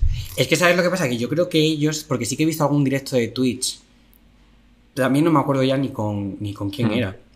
Pero como que a veces es como una encerrona en la que ellos no están debatiendo, están siendo como súper manipulativos todo el rato, no están escuchando lo que Y dices. encima igual daba su imagen, ¿no? Eh, ta- también, que es otra cosa que no. Yo con algo que sea así como la representación tóxica de la masculinidad. Tú no irías, ¿no? No. Pero porque además me sentiría súper incómoda Claro. ahí. Bueno, de hecho, estuve en los premios ídolo Mm. porque a Lala la nominaron. Mm. Y yo fui como Sí. su más uno. Y eh, Jordi igual tiene un podcast, ¿no? Sí. Estaba delante justo. Ostras. Y es que todo el rato estaban como. "¡Ah!". Y es que te lo juro que era como, Dios mío, qué Me horror". Claro, pues yo estaba todo el rato como con ese susto en el cuerpo. Como, por favor, tío, les parece la selva, tranquilos. Además, yo creo que se picaron mazo porque no ganaron. Y yo creo que se Ah, no- no ganaron. No ganó estirando el chicle, que se Ah, merecen 10.000 veces ostras, más. estarían picadicos. Claro, sí, pues, claro, está el Chocas, todos estos. Ese está en lo de Jordi White. No, no, el Chocas es el otro que tiene muchas polémicas, no sabes, con, con gafas que, que insulta y que, Sí. que salió hace poco de que decía, yo ¿Qué? con los colegas, pues ibas a ir y está la tía como lo de... Tío, es que es muy fuerte. Es que te lo juro que hay cosas que son para denunciarlas. Ya. ¿Y cuántos millones le siguen? Ya. Este fue el que se hizo como ¿Cuántas Twitter. cuentas falsas? Pillado. Eh, tío, o sea, has hecho el ridículo, lo siento. O sea, yo saldría en plan, vale, eso es ridículo, pero es que me habéis pillado, ya está. Pero ves, en, en los premios ídolo, es que te lo juro que mazo de los nominados es que no sabía ni quién eran. Claro. Es que no me suele llegar, o El sea, no Chocas sé- lo ganó, yo creo, ya algo. Sí, Sí, pues telita, ¿eh? Ya. ¿Quién fuese el jurado? ya. Para darle un Que premio sí, a alguien que está diciendo claro, eso. es que claro, está en top 2 de Twitch, entonces, claro, es, ya, ¿qué tío, haces? pero hay que Quedaría tener... raro. Pero hay que tener un poco de criterio a decir, pues, pues sí, está el top 2, pero está mandando un discurso por el que no se le puede premiar. Claro. Porque al final son unos premios, pues no sé, a mejor podcast. Pues sí, Ya. tener mejores números no quiere decir que seas mejor podcast si tu mensaje está siendo súper ofensivo Claro. para todo el mundo. Eso me da rabia. Yo intento también hacerlo. Y yo sé que si tuviera otros discursos igual iría, pero doy encima, pues eso, voz a diferentes eh, realidades y tal. Pero igual no vende tanto y tal. Pero bueno, yo creo que a la larga, al final, y va conmigo y yo me siento cómodo y. Mira, te vas a ir con la conciencia de verdad tranquila a dormir, haciendo una labor que socialmente tiene sentido. que yo tengo todos los privilegios del mundo que no podría, tener, podría no hacerlo, ¿sabes? Eh, total. Menos el de clase. Ese sí. Que, que yo pobre toda la vida. privilegios lo único es la Sí. pobreza. Pero, pero sí, no, pero de verdad que eh, lo suyo yo creo que es una cosa efímera. Sí, Porque también, ¿de qué vives? De una polémica, claro. puedes decir como dos o tres barbaridades y eso se acaba agotando. Sin embargo, si haces un trabajo de de verdad ser coherente contigo mismo, Claro. eh, hacer algo que de verdad socialmente merezca la Mm. pena, yo creo que eso a lo mejor es más lento, pero es más Pero, estable claro, y de verdad lleva a algún lado. al final ya sabéis, ¿no? También cómo soy yo y tal. Eso al final. Pues sí, o sea, yo vengo aquí porque he visto a la gente a la que entrevistas, cómo la entrevistas, qué mensaje tienes. Claro, si hubiera sido el otro. Si hubiese sido lo otro, pues te diría, ay, estoy muy ocupado, no puedo. Vale. Y yendo con los podcasts estos, ¿has vi- ¿qué sueles consumir tú de...? Casi todo mujeres siempre, Sí. la verdad es que empatizo como muchísimo más con Mm, las vivencias sí. de las mujeres, con Me su entiendo lo que dices. Si escuchas al otro, dices, uff, fuera. Claro, no me siento nada representado con sus mensajes normalmente y con... Pues yo escucho Estirando el, eh, el chicle, Kipis Cutre, eh, Dos rubias muy legales, pues, A Judith tirar. a Judith Tiral. El que tiene Kikillo también, Mm. lo único que Kikillo es que también como muy listo, hace como Sí. muchas cosas que a, a veces eh, a mí no me llega ya la inteligencia, no retengo.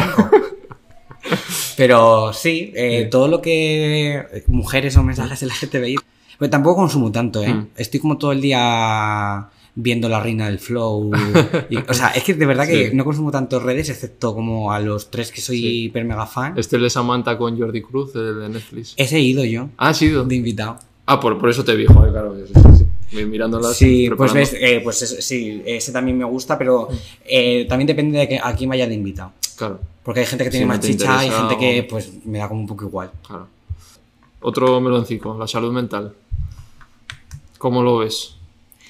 Vale, tuve una movida enorme con la salud mental. ¿Por qué? Porque hice una campaña eh, que yo no sabía que estaba patrocinada por una marca, que no voy a decir el nombre porque me Bien. mandan, que de repente salió a la luz que le daba un poco igual la salud mental y que trataba fatal a los trabajadores.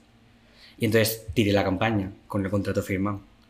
Creo que me imagino. que- Y te lo juro que pasé una ansiedad, porque es que tener un contrato firmado, tirar una campaña es una movida. la, ah, la tiraste. La tiré. Es que antes de decir nada, borré todo. Y entonces ya no lo podía recuperar. Y de repente me dijeron, es que no puedes hacer esto por, por contrato. Y yo, pues es que ya lo he hecho. Y ahí tuvo que estar mi repre pasándolo mal. Joder. Pero vamos, que yo estoy muy a favor de visibilizar la salud mental, de hablar de salud mental. Yo intento visibilizar eh, cuando, yo, cuando yo estoy mal lo cuento para que la gente vea que de verdad... Que se ve a veces, ¿no? Como que todo es feliz y... Yo lo cuento y de hecho lo que te decía antes, que me vino muy bien de Salia porque yo conté que estaba como en una etapa un poco chunga de altibajos y de pues no estoy siempre pasándolo bien. Y mm, lo único que es verdad que creo como que ahora se hace ya, está como muy visto lo de la salud mental y se hace como mucha apología Mm. de lo importante que es, pero la realidad es que la salud mental es un privilegio, Mm. que los psicólogos no son baratos y que se necesita que de forma pública Claro. se ponga un ratio de psicólogos que se equipare al resto de países europeos. Porque ahora tú vas al psicólogo de la seguridad social, te ve una vez cada tres meses y o te mandan directamente al psiquiatra a mandarte una pastilla, que hay gente que la necesita, pero que lo que tienes que hacer también es un trabajo de fondo para solucionar los problemas. como un TCA que ya necesitas psicólogo más nutricionista. Taca. Pues eso en la seguridad social no va a ocurrir. Joder. Entonces es como que me parece súper guay que, que todo el mundo sea consciente hable, de la importancia, pero... es que la realidad es que es un privilegio. Entonces es muy fácil decirle a alguien, oye, es que tienes que preocuparte por tu salud mental e ir al psicólogo. Hostia, pero es que el psicólogo, el más barato te vale 50 euros la sesión. Claro. Es que una vez a la semana ya son 200 euros al mes. No todo el mundo puede gastarse 200 euros al mes. Y 50 es el más barato, porque sí, sí, sí. 70 y 80 euros la sesión. Eh, ¿Cuál crees que es tu, la clave de tu éxito? Éxito. Es eso. Pues tío, es que no tengo ni idea. Si es que de hecho yo siempre estoy rayado con en plan, no sé qué imagen tiene la gente de mí, no sé cómo, si mis vídeos tienen sentido entre ellos. Ya, yo no lo sabría describir también tampoco. No sé. Yo creo que, que- lo pasas bien, hay una reflexión detrás. Yo creo que se, te da bien natural. la- se te da bien el humor, está claro. pero yo creo que como la clave Sí. para mí es como que pertenezco a una generación de gente que hemos salido ahora, que somos naturales y que la gente es capaz de verse identificada con nuestros estilos de vida, con cómo somos. Y es lo que les llama la atención, ver que lo que nosotros somos, ellos también lo son. No somos como algo aspiracional, somos lo que ellos ya son. Y les gusta verlo representado en redes. ¿Y qué consejos le darías a quien quiera empezar o quiera meterse en el mundillo? Que nada es lo que parece. que tenga mucho cuidado con todo el tema de la exposición pública, de las críticas, que de verdad que luego afectan de una forma que no somos conscientes. Y de verdad que, que, que busque como su cosa, su, Ser auténtico. ser intentar- auténtico, que lo que ofrezca sea como su mundo interior de verdad, que no intente ver algo que le gusta y decir, pues voy a hacer esto. Mm. No, de verdad, intenta buscar dentro de ti qué es lo que hay en ti, que obviamente todos tenemos referencias de todo y se Sí, te pegan todas las claro. cosas, pero como de verdad intenta ofrecer lo que hay de verdad en ti, que la verdad es lo que siempre llega. Vale. Y por último, siempre acabo preguntando, bueno, ya sabes, yo soy vegano, entonces, Sí. ¿qué, qué piensas del veganismo? Pues es- eso, mi hermano es vegetariano y mi padre también. Así, ¿eh? Sí, vieron juntos un documental. Pero desde sobre- hace mucho ellos. Pues desde hace a lo mejor ya 5 o 6 años. Sí. Y tu padre también, ¿eh? fíjate, por lo generacional. A ver, a mi padre le cuesta más, ¿eh? Ah. O sea, estuvo como dos o tres años siendo vegetariano estricto y luego alguna vez, en según qué circunstancias, Ha caído. Ha caído. Vale. Yo he descubierto un montón de recetas y de cosas que no hubiese descubierto si... Luego mi hablaremos de cocina. Se me da bastante mal ¿eh? la cocina. Eh, pero... Y una de mis mejores amigas es vegana. Sí. Entonces, o sea, por supuesto que me parece súper bien, en plan... eh, No no el no eres maltrato animal, pero claro, es que soy un poco hipócrita. sí. Por ejemplo, en realidad, yo sé que está fatal. Bueno, oye, ya es más de lo que muchos muchos no lo, no lo aceptan y Ya. pues, es el primer paso. No, yo, por ejemplo, no quise ver el documental, porque sabía que me iba a sentir mal. Y entonces como que vivi- prefería vivir en mi ignorancia Sí. para no sentirme mal. Mm. Pero, bueno, he reducido algo de mi consumo de carne, porque mi familia me, me ha hecho re- reducirlo. Y a día de hoy creo que, pues eso, eh, como muchísimas más cosas que, que no son de origen animal. Mm. También porque he conocido más recetas y me parece... ¿Ya has probado hamburguesas? Vale, Ya te he visto alguna, pero no has hecho además, ¿no? De hamburguesas Sí, eh, colaboro con una marca de tapes veganos. Sí, Sí. Y te, te mola, o sea. sí, Eso. es que la comida vegana además está súper buena Mm. y como que me parece que tiene como mucho más bagaje de, de verdad, de Sí. recetas y de cosas y sigo a, a muchos Instagramers y TikTokers Recetas que hacen veganas. comidas veganas Mm. Y bueno, eh, no sé en qué punto de mi vida a lo mejor podría cambiar la cosa, pero Sí, no en cuanto descarto... te haga un clic, que veas algo y seguramente a todos nos ha pasado. Ya, lo único que de verdad que es que estoy como súper... No horrible. verlo todo. eh. Todo el rato intento como no Ya. verlo y vivir en, en la ignorancia.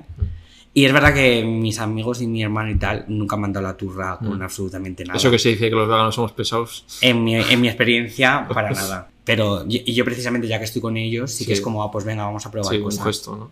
Claro. Vale.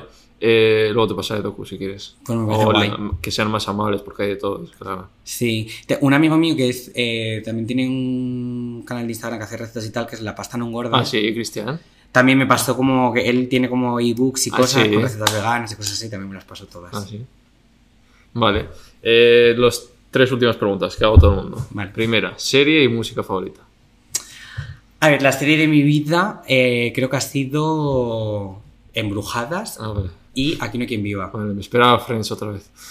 No, pues es que yo Friends, yo creo que es como para gente un poco más mayor que yo. Nos van a dar, ¿eh? Pero es que es verdad. o Porque sea- ahora está la gente joven como que lo ha recuperado. Ah, pues es que Y yo, yo, siempre hago la, hist- la- subo las historias porque cuatro seguidos me dijeron Friends y yo la odio. la odias. Eh, y lo subí ahí todos ahí, en plan, ya Yo puse, sí. ¿cuántos estáis a favor de Friends? Y eh, ahí hay un 50-50. Estabas entonces nervioso Sí. No, pues es que yo Friends de verdad que no he visto casi nada de Friends. O sea, sí que la gente luego comenta un montón, entonces sé quiénes son más o menos los personajes. Que sí, que está muy bien hecha, que no decimos que no. A ver, es que encima a mí también como el... A mí yo soy como para esto muy nacional. A mí Ya, el sí, humor sí, de fuera también. no te creas Ya. que me termina a mí de, de calar. A mí me hace gracia Aquí no hay quien Sí. viva, Paquita Yo Salas. también. eh, pues eh, humor así como costumbrista español. Es lo que a mí me gusta. Aquí hay quien viva es un... Yo la sigo, me la sigo poniendo. Yo y- también, para mí es mi Que sí que hay cositas, hay cositas. Pero para Sí. ser tienes que poner en contexto de la época. Efectivamente. hay Y, que y fue un avance, ¿no? Yo creo, tú encima como siendo el colectivo que... Y yo he de decir que veo capítulos de Aquí no hay quien viva que pienso eh, súper bien para su época. Bueno, podrían estar ahora mejor que la que se avecina. No, es que la casa vecina, y mira que son los mismos. De repente sí que digo, uy, aquí hay un gañanismo que no había en quien viva. Aquí hay quien viva, lo único sí que en las últimas temporadas metían un personaje trans. Y ahí sí que había Sí, bastante sí. transfobia, que eso sí que Sí. cuando los veo hago. Pero es verdad yo que no era la estoy, época. estoy atrapada en el cuerpo de... Sí, no, y muchas risas con que si era un hombre y no es un hombre. Ya. Pero sí, eso, por lo menos lo hace una mujer, ¿no? Eso decía. ¿no? Él se oía a alguien trans y así dijo, por lo menos, eso sí que es verdad. Sí. Pero bueno. Que yo además eh, quiero que pase por aquí Víctor Palmero, o sea, he hablado con él y tal, y Ajá. o sea que, como hemos dicho, los actores tampoco tienen culpa de... No, al final- Ellos son trabajadores y hacen un papel, Ellos igual ponen- que hacen un asesino en serie, ¿no? O sea, Ponen su cuerpo al servicio de directores y productores. sería interesante preguntarle cómo ha, cómo ha vivido eso. también. Sí, pero estaría guay que efectivamente los personajes trans dejaran de ser una cosa paródica y se los diesen a personas trans. Más que nada porque a las personas trans no les van a dar el personaje de una persona. Claro, que tienen un 80% de paro, sumado al paro que hay en el mundo de interpretación, es un coste. Eso también la veneno me gusta un montón, porque todos los personajes trans Claro, son personas trans. Lola Rodríguez se hace papelón. Sí. Bueno, y Daniela de Santiago y. Mm. O sea, estaban O sea, los Javis, tú eres pro Javis. Es que todo lo que han hecho me gusta un montón. Sí. Paquita Sala, La Llamada, La Claro, Veneno. igual os, os faltaba también esas, entonces que os hagan series. Claro. En serio, para mí ver La Veneno ha sido como muy fuerte, en Sí. plan. Y está súper bien hecha, tío. Como, Son buenos, eso no son quita... muy buenos. Vale, que nos hemos ido, vale, series más dicho, Embrujadas. Embrujadas. es un clásico, ¿eh? Es que Embrujadas me encantaba, ¿eh? Ostras. De hecho, yo para Reyes pedía, en plan, tener los poderes de Piper. Y mi madre me decía, no se puede pedir eso, Germán. Tienes que pedir algo que se pueda comprar. Y yo, como que me petaba, en plan, no entiendo a los Reyes Magos. ¿Qué magia es esta si no me pueden dar a mí poderes? O sea, que tú te habrás visto como yo todas las series españolazas, ¿no? El internado, Upadas... Bueno, Upadas no tanto, pero el internado, vamos, entera, me encantaba Yo el me la vi hace, hace pocos años también. Yo a mi ex le hice que se la viera y le encantó. Y fíjate que es antigua. sí. De hecho, es mejor el internado de antes que el internado de ahora. Sí, por favor. Pero vamos, no yo nada. me lo he visto en la hora, pero por, pues venga, a ver, a ver qué esto. Ya te quedas a ver para ver qué Sí, pasa. ya te pica la curiosidad. Pero el otro era- Pero el otro era una bestialidad. Y, y de, de reparto, joder, estaba John González, Sí. eh, Martiño, eh. Blanca Suárez, joder. Es que guau, es que era brutal. Y Luis Merlo estaba. Sí. Sí, sí. Marta Torné, es que era todo una fantasía. También me he visto el barco, o sea, los hombres de Paco, Sí. yo todo eso, vamos, súper fan de todo. Vale, ¿y cómo ves eh, de algunas series de ahora? De ahora, bueno, yo me he enganchado muchísimo a la Reina del Flow, o sea, ese es mi nivel de crítica audiovisual, eh, te quiero decir. o sea, Reina del Flow me encanta. Eh, Netflix, Amazon, tipo. eh, HBO también Sí. me gusta un montón. Euforia, eh, hay una serie de HBO también que es Years and Years que me encanta. em, La Casa de Papel, que pasó Fernando el otro día por aquí. Sí, la casa de papel también Mm. me ha gustado un montón. Sí. He de decir que eh, me, me ha pasado igual que con Vis a Vis. En plan, me gustaron como más eh, las primeras temporadas que Sí. las produjo Antena 3. Ajá. Que luego sentía un poco a veces que era estirar ya el chicle. Como... Sí, claro. Hay que alargarlo. Aunque bueno, la casa de papel está como mucho mejor resuelta y me Sí. ha hecho mucho más. Pero Vis a Vis, por ejemplo, sí que. Ya, Yo me lo vi hace poco, no lo había visto, vis a vis. Y además tienen, además dijo Fernando, no sé quién trabajan en, trabajan en los mismos sitios y hay toca, cosas que sí que se recuerdan. Sí. Imagen o tal. Sí. A mí me recordaba la casa de papel. claro. Sí, además el personaje que hace Alba Flores, tanto en Vis a Vis como en la casa de papel. Claro. Na, na- ya, ¿no? No sé cómo se Eh, sí, Na- Na- Nanjoa Nimri. Eso es. Que es que es difícil. Eh, vale. Seguro que hemos dicho fatal el nombre y no se dice así. Que lleva todo el peso de la serie, la mujer, ¿eh? Sí. De vis a vis, las Sí. últimas. Vaya papelón. Pero ves, a mí la primera y la segunda Vis a Vis me encantan. Y luego la compro Fox, creo. Mm. Y a mí la tercera y la cuarta es que se nota ya que es como Ya. otra cosa. Y ya no me gustaba tanto. ¿Y, estas, ¿Y música? Que escuche Ger. Eh, yo soy como muy popero. Vale. Eh, me gusta, bueno, siempre he sido súper fan de Lady Gaga, dormí tres días en la calle para verla en concierto. Sí, ¿eh? O sea, tú has hecho de los que están ahí acampando. Sí, José. Joder. Conocí a mucha gente gracias a Sí. Lady Gaga. A mi primer ex le conocí en que éramos los dos fans de Lady Sí. Gaga. Eh, y luego me gusta mucho el rollo, pues eso, Dualipa. Aitana también me gusta Sí. un montón. Ahora cada vez me gustan también más grupos un poco más. Bueno, yo voy a decir, para mí es indie, pero Sí. para los indies será Sí, pop. sí, ya. Pero rollo La La Love You, Amai. De 21 tiene una canción con Mayalen, ¿no? Sí, por eso desde Esa ahí canción también me- conocí. Nudes, me Nudes, encanta. es. Sí, pues últimamente cada vez me están gustando Sí. también más. Es que a mí me siguen Mm. y alguna vez me han mandado algún mensaje en plan de, de nada que ver con. O sea, de, Sí. de que he subido una story en plan como dándome un, mandando un besico. Sí. o alguna- Digo, qué majos, por favor. Sí. Ahora te vas a ver películas de Johnny Depp. Pues sí, es que ya me las he visto y es que. No borrar. Me pasó también con Harry Potter, pues de repente Ah. J.K. Rowling era súper transfoba. Claro, Pues chicos, es que me gusta mucho Harry Potter, pues ¿qué le voy a hacer? claro. O sea, tú ahí, ¿qué, qué haces con la gente que dice igual ya no veo Harry Potter o...? A ver, yo les entiendo que si ellos son capaces de no verlo, pues Pero genial. también, uf, ya, es que no Entiendo sé. que no quieran dar dinero como para que se enriquezca más alguien que puede mandar un mensaje Sí, transfóbico. claro.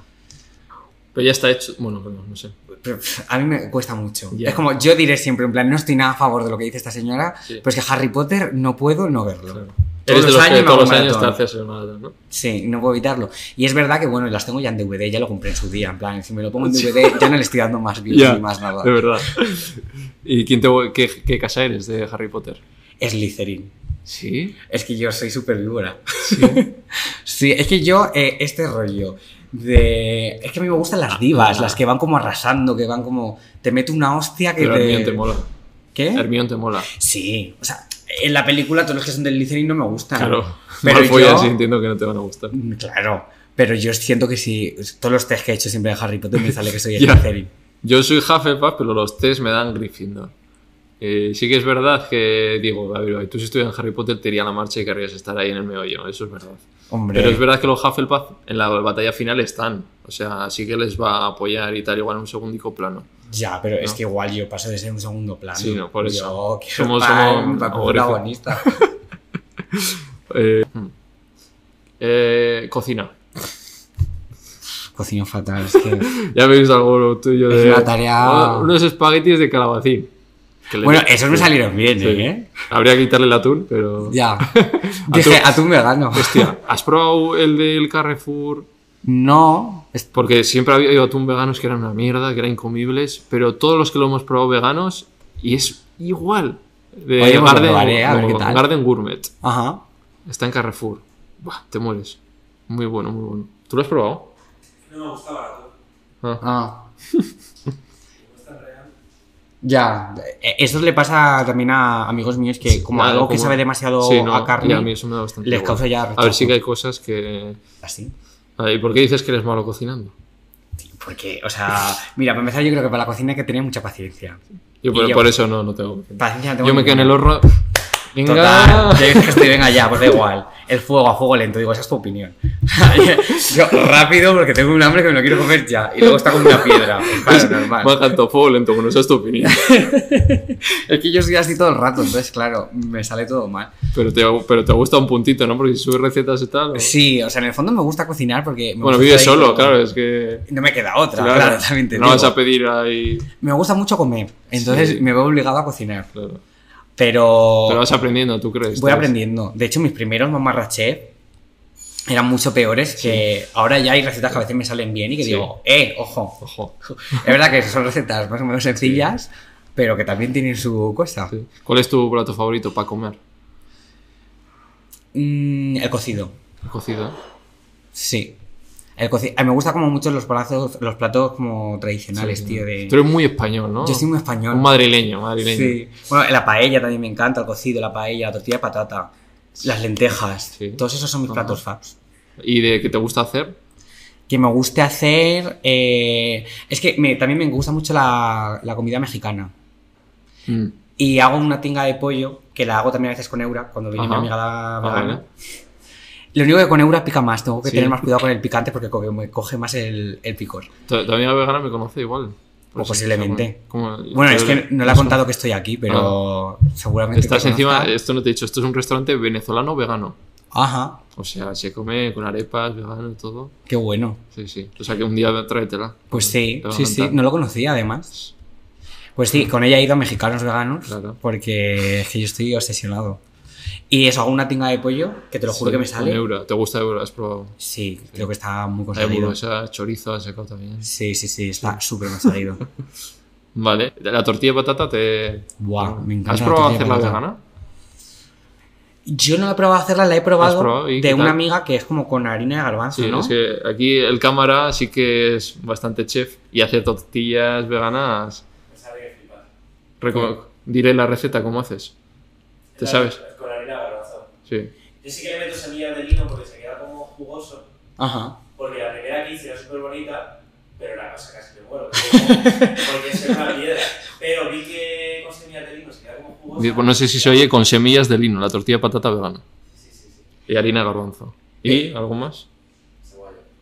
Di que sí, siempre con cebolla. No, Somos todos team cebolla. Es que a mí siempre me sabe como sosa. entonces No. Y además la clave de la tortilla de patata vegana, ¿has probado la sal del Himalaya, Kalanamak? Sí. Eso que sabe a huevo, o sea que huele a huevo, se lo echas y entonces es como si tú estuvieras comiendo la tortilla. No, yo he probado de una amiga mía que la hizo y a mí me supo Sí, súper ¿no? bien. Me supo como la tortilla de patata que he hecho yo con huevo. Algún día haz ahí una receta. Algún día lo a ver probaré. cómo sale. Tengo alguna receta intentando hacer algún plato Sí. vegano, ¿eh? Vale, segunda pregunta. Si te doy 24 horas de vida, ¿qué harías? llorar. Vale, los primeros minutos llorar. Yo ahora 24 horas. eh, joder. Pues aprovecharía eh, para hablar con todas las personas a las que quiero. Pues yo soy súper intensa y súper dramática. Les diría a todos todo lo que les quiero y todo lo que ha sido como súper bonito vivir con ellos. Mm. Eh, comería como un cerdo todo, todo ese día, todo lo que me gusta. Y es que simplemente querría pasar como el ratito los con, mis amigos y con mi familia, la verdad. Mm. ¿Harías algún comunicado algún último...? Sí, ¿no? Algo así como súper dramático. Es que me muero. Real, como súper dramático para la posterioridad, para ser como luego un icono o algo. Sí, Para sí. que quede ahí el testamento de... Claro. ¿Y algo que te queda por hacer? Jo, yo espero que me queden muchas cosas por hacer. No ¿Qué me- piensas ahora cuando te digo 24 horas que dices, joder, me habría quedado otro de Salia? Me, me hubiese gustado haber participado en la grabación de alguna película. Mm. Que he hecho castings, pero Sí. no me ha cogido de momento para ninguna. Eh, ¿Algún reality? Tal- me da mazo de pánico eso, ¿eh? Porque claro, los vídeos, de hecho te lo he dicho cuando hemos empezado, digo, a mí las entrevistas como que me da cosa, porque digo, voy a meter la pata en cualquier momento y decir alguna barbaridad. Claro. Y los realities, Ya, 24, 24 horas. Digo, me cancelan, pero vamos, las primeras 12. digo, yo no caería tan bien, ¿eh? yo creo. Pero te molaría ir un rollo Gran Hermano, Supervivientes. ¿Sabes lo que pasa? Yo siempre soy muy fan de Gran Sí. Hermano, pero me parece que ya está súper desvirtualizado, la gente vaya como a buscar el vídeo y tal. Pero por ejemplo, en el de Salia, te lo juro que sentíamos que estábamos viviendo como un gran hermano. Y a mí en realidad me gustaría ir rollo supervivientes, Sí. pero me da miedo como que luego se me asociase a un tipo de imagen concreto, Ya. como ya de persona de la farándula, de realities y todo esto, porque como que me gustaría que mi carrera fuese Sí, más... Claro, pero no tengo caso. Entonces, si me van a encasillar, no voy a... Me gustaría vivir la experiencia, pero no voy a vivir la experiencia para encasillarme. Claro. Si yo participo y luego se olvidan de que he participado, sí. Y último, invita a una persona a que venga aquí. Yo tengo una sugerencia que, hombre, ha salido mucho en esta entrevista. Lala. Claro. Pues sí, por supuesto que Sí. invito a Lala que Que han pasado muchas de amigas suyas también y, y yo creo que le dije, no sé a través de quién, pero no sé si le llegó, si pasó de mí, no sé. No, pero, Pero seguro bueno. que te encantaría conocerla, ¿eh? Sí, es sí, que es... no, no. Y Es una, una charla con eh, ella. Es Me muy guay. echar unas risas. Sí, sí, sí. Es súper divertida y de verdad que es súper buena gente. Y tiene también un discurso muy Mm. Sí. guay. O sea, lo que suelo hacer es que mandéis un. Ahora hago mandar un audio. O sea, si le quieres mandar un. Yo se lo mando ahora mismo. Hola, Lala, que escucha, es que estoy aquí en un podcast en directo con Ibai, que es un chico majísimo. Que... No el Llanos, ¿eh? No el Llanos, otro. que, que te invitan al podcast, que te tienes que venir, que es una charleta muy chula y que yo creo que te lo vas a pasar muy bien. Han pasado por aquí. Inés, Han pasado aquí Andrea. Inés, Andrea, yo, tus mejores amigas, cariño. Mara. Mara, todo el mundo. Sí. Entonces faltas tu amor. Vente, ¿vale? Un besito, cariño, te quiero. Eso ya, me dirás. Eh, nada, que doy a todo el mundo un regalito que nos deja en mi cámara. Ah, qué guay. ¿Te gustan?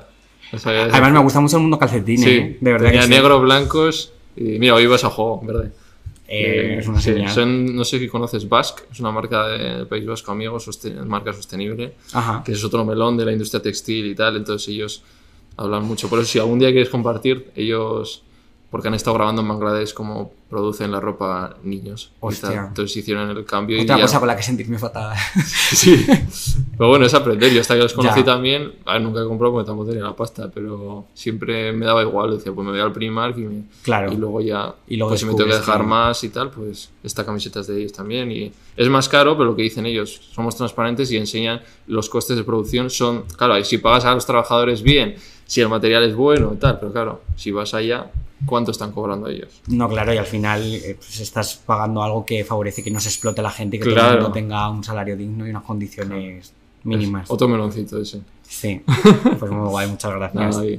Que nada, ahora mira a cámara, esta está grabando, ¿no? Pues a esta y recomienda por qué se tienen que suscribir al podcast. Hombre, pues tenéis que suscribiros porque estamos haciendo aquí unas charlas maravillosas. Nos hemos metido dos horas y pico y Abrimos- encima no le da. Claro, no, es que tela, llevamos aquí todo el rato hablando. Has llegado hasta este momento y no te suscribes, tienes un coño hasta ahí, hermana. Suscríbete además- ¿eh? Porque hay más visitas que, que suscriptores. No, pues suscríbete, porque además hemos abierto todos los melones. Sí. Aquí se habla de todo, hija. ¿Qué más quieres? ¿Qué más necesitas? Deja hacer el tonto y dale a suscribir. Y campanita, ¿no? Tú que eres youtuber, campanita. Y campanita. Es importante. Bueno, yo es que estoy más en ya, Instagram. ya has dejado, ¿no? YouTube. Sí, pero en Instagram también creo que tiene que Hay poner favorito, no Sí. sé. Todo el rato los algoritmos, de verdad, por favor, ayudadnos, porque es que los algoritmos nos tienen locas. Vale, que nada, has estado a gusto. Muy a gusto. Sí. De hecho, si he dicho alguna barbaridad es por tu culpa, por haberme hecho sentir a gusto, porque me he relajado y ya no sé qué he dicho. Yo luego intento dejaros bien por si yo sé. Gracias. Por, si- por si acaso, por no crearte si la enemigos. No, porque si quedáis bien, quiere decir que la entrevista queda bien. Y, Genial. nada. Yo también me lo he pasado. Ha sido de estas que queda muy fluido todo, que Sí. se me ha hecho muy fácil. Por otras tengo que pensar más y. Pues qué guay. Oye, Sí, sí. pues muchas gracias por Eh, invitarme. He de conectado, he conectado contigo. Yo contigo también. Sí. Eres un hetero guay. No soy hetero basic, ¿no? No eres hetero básico. Vale. Pues nada, que te vaya todo genial. Igualmente. Y nos vemos en otra. Nos vemos en Chao. otra.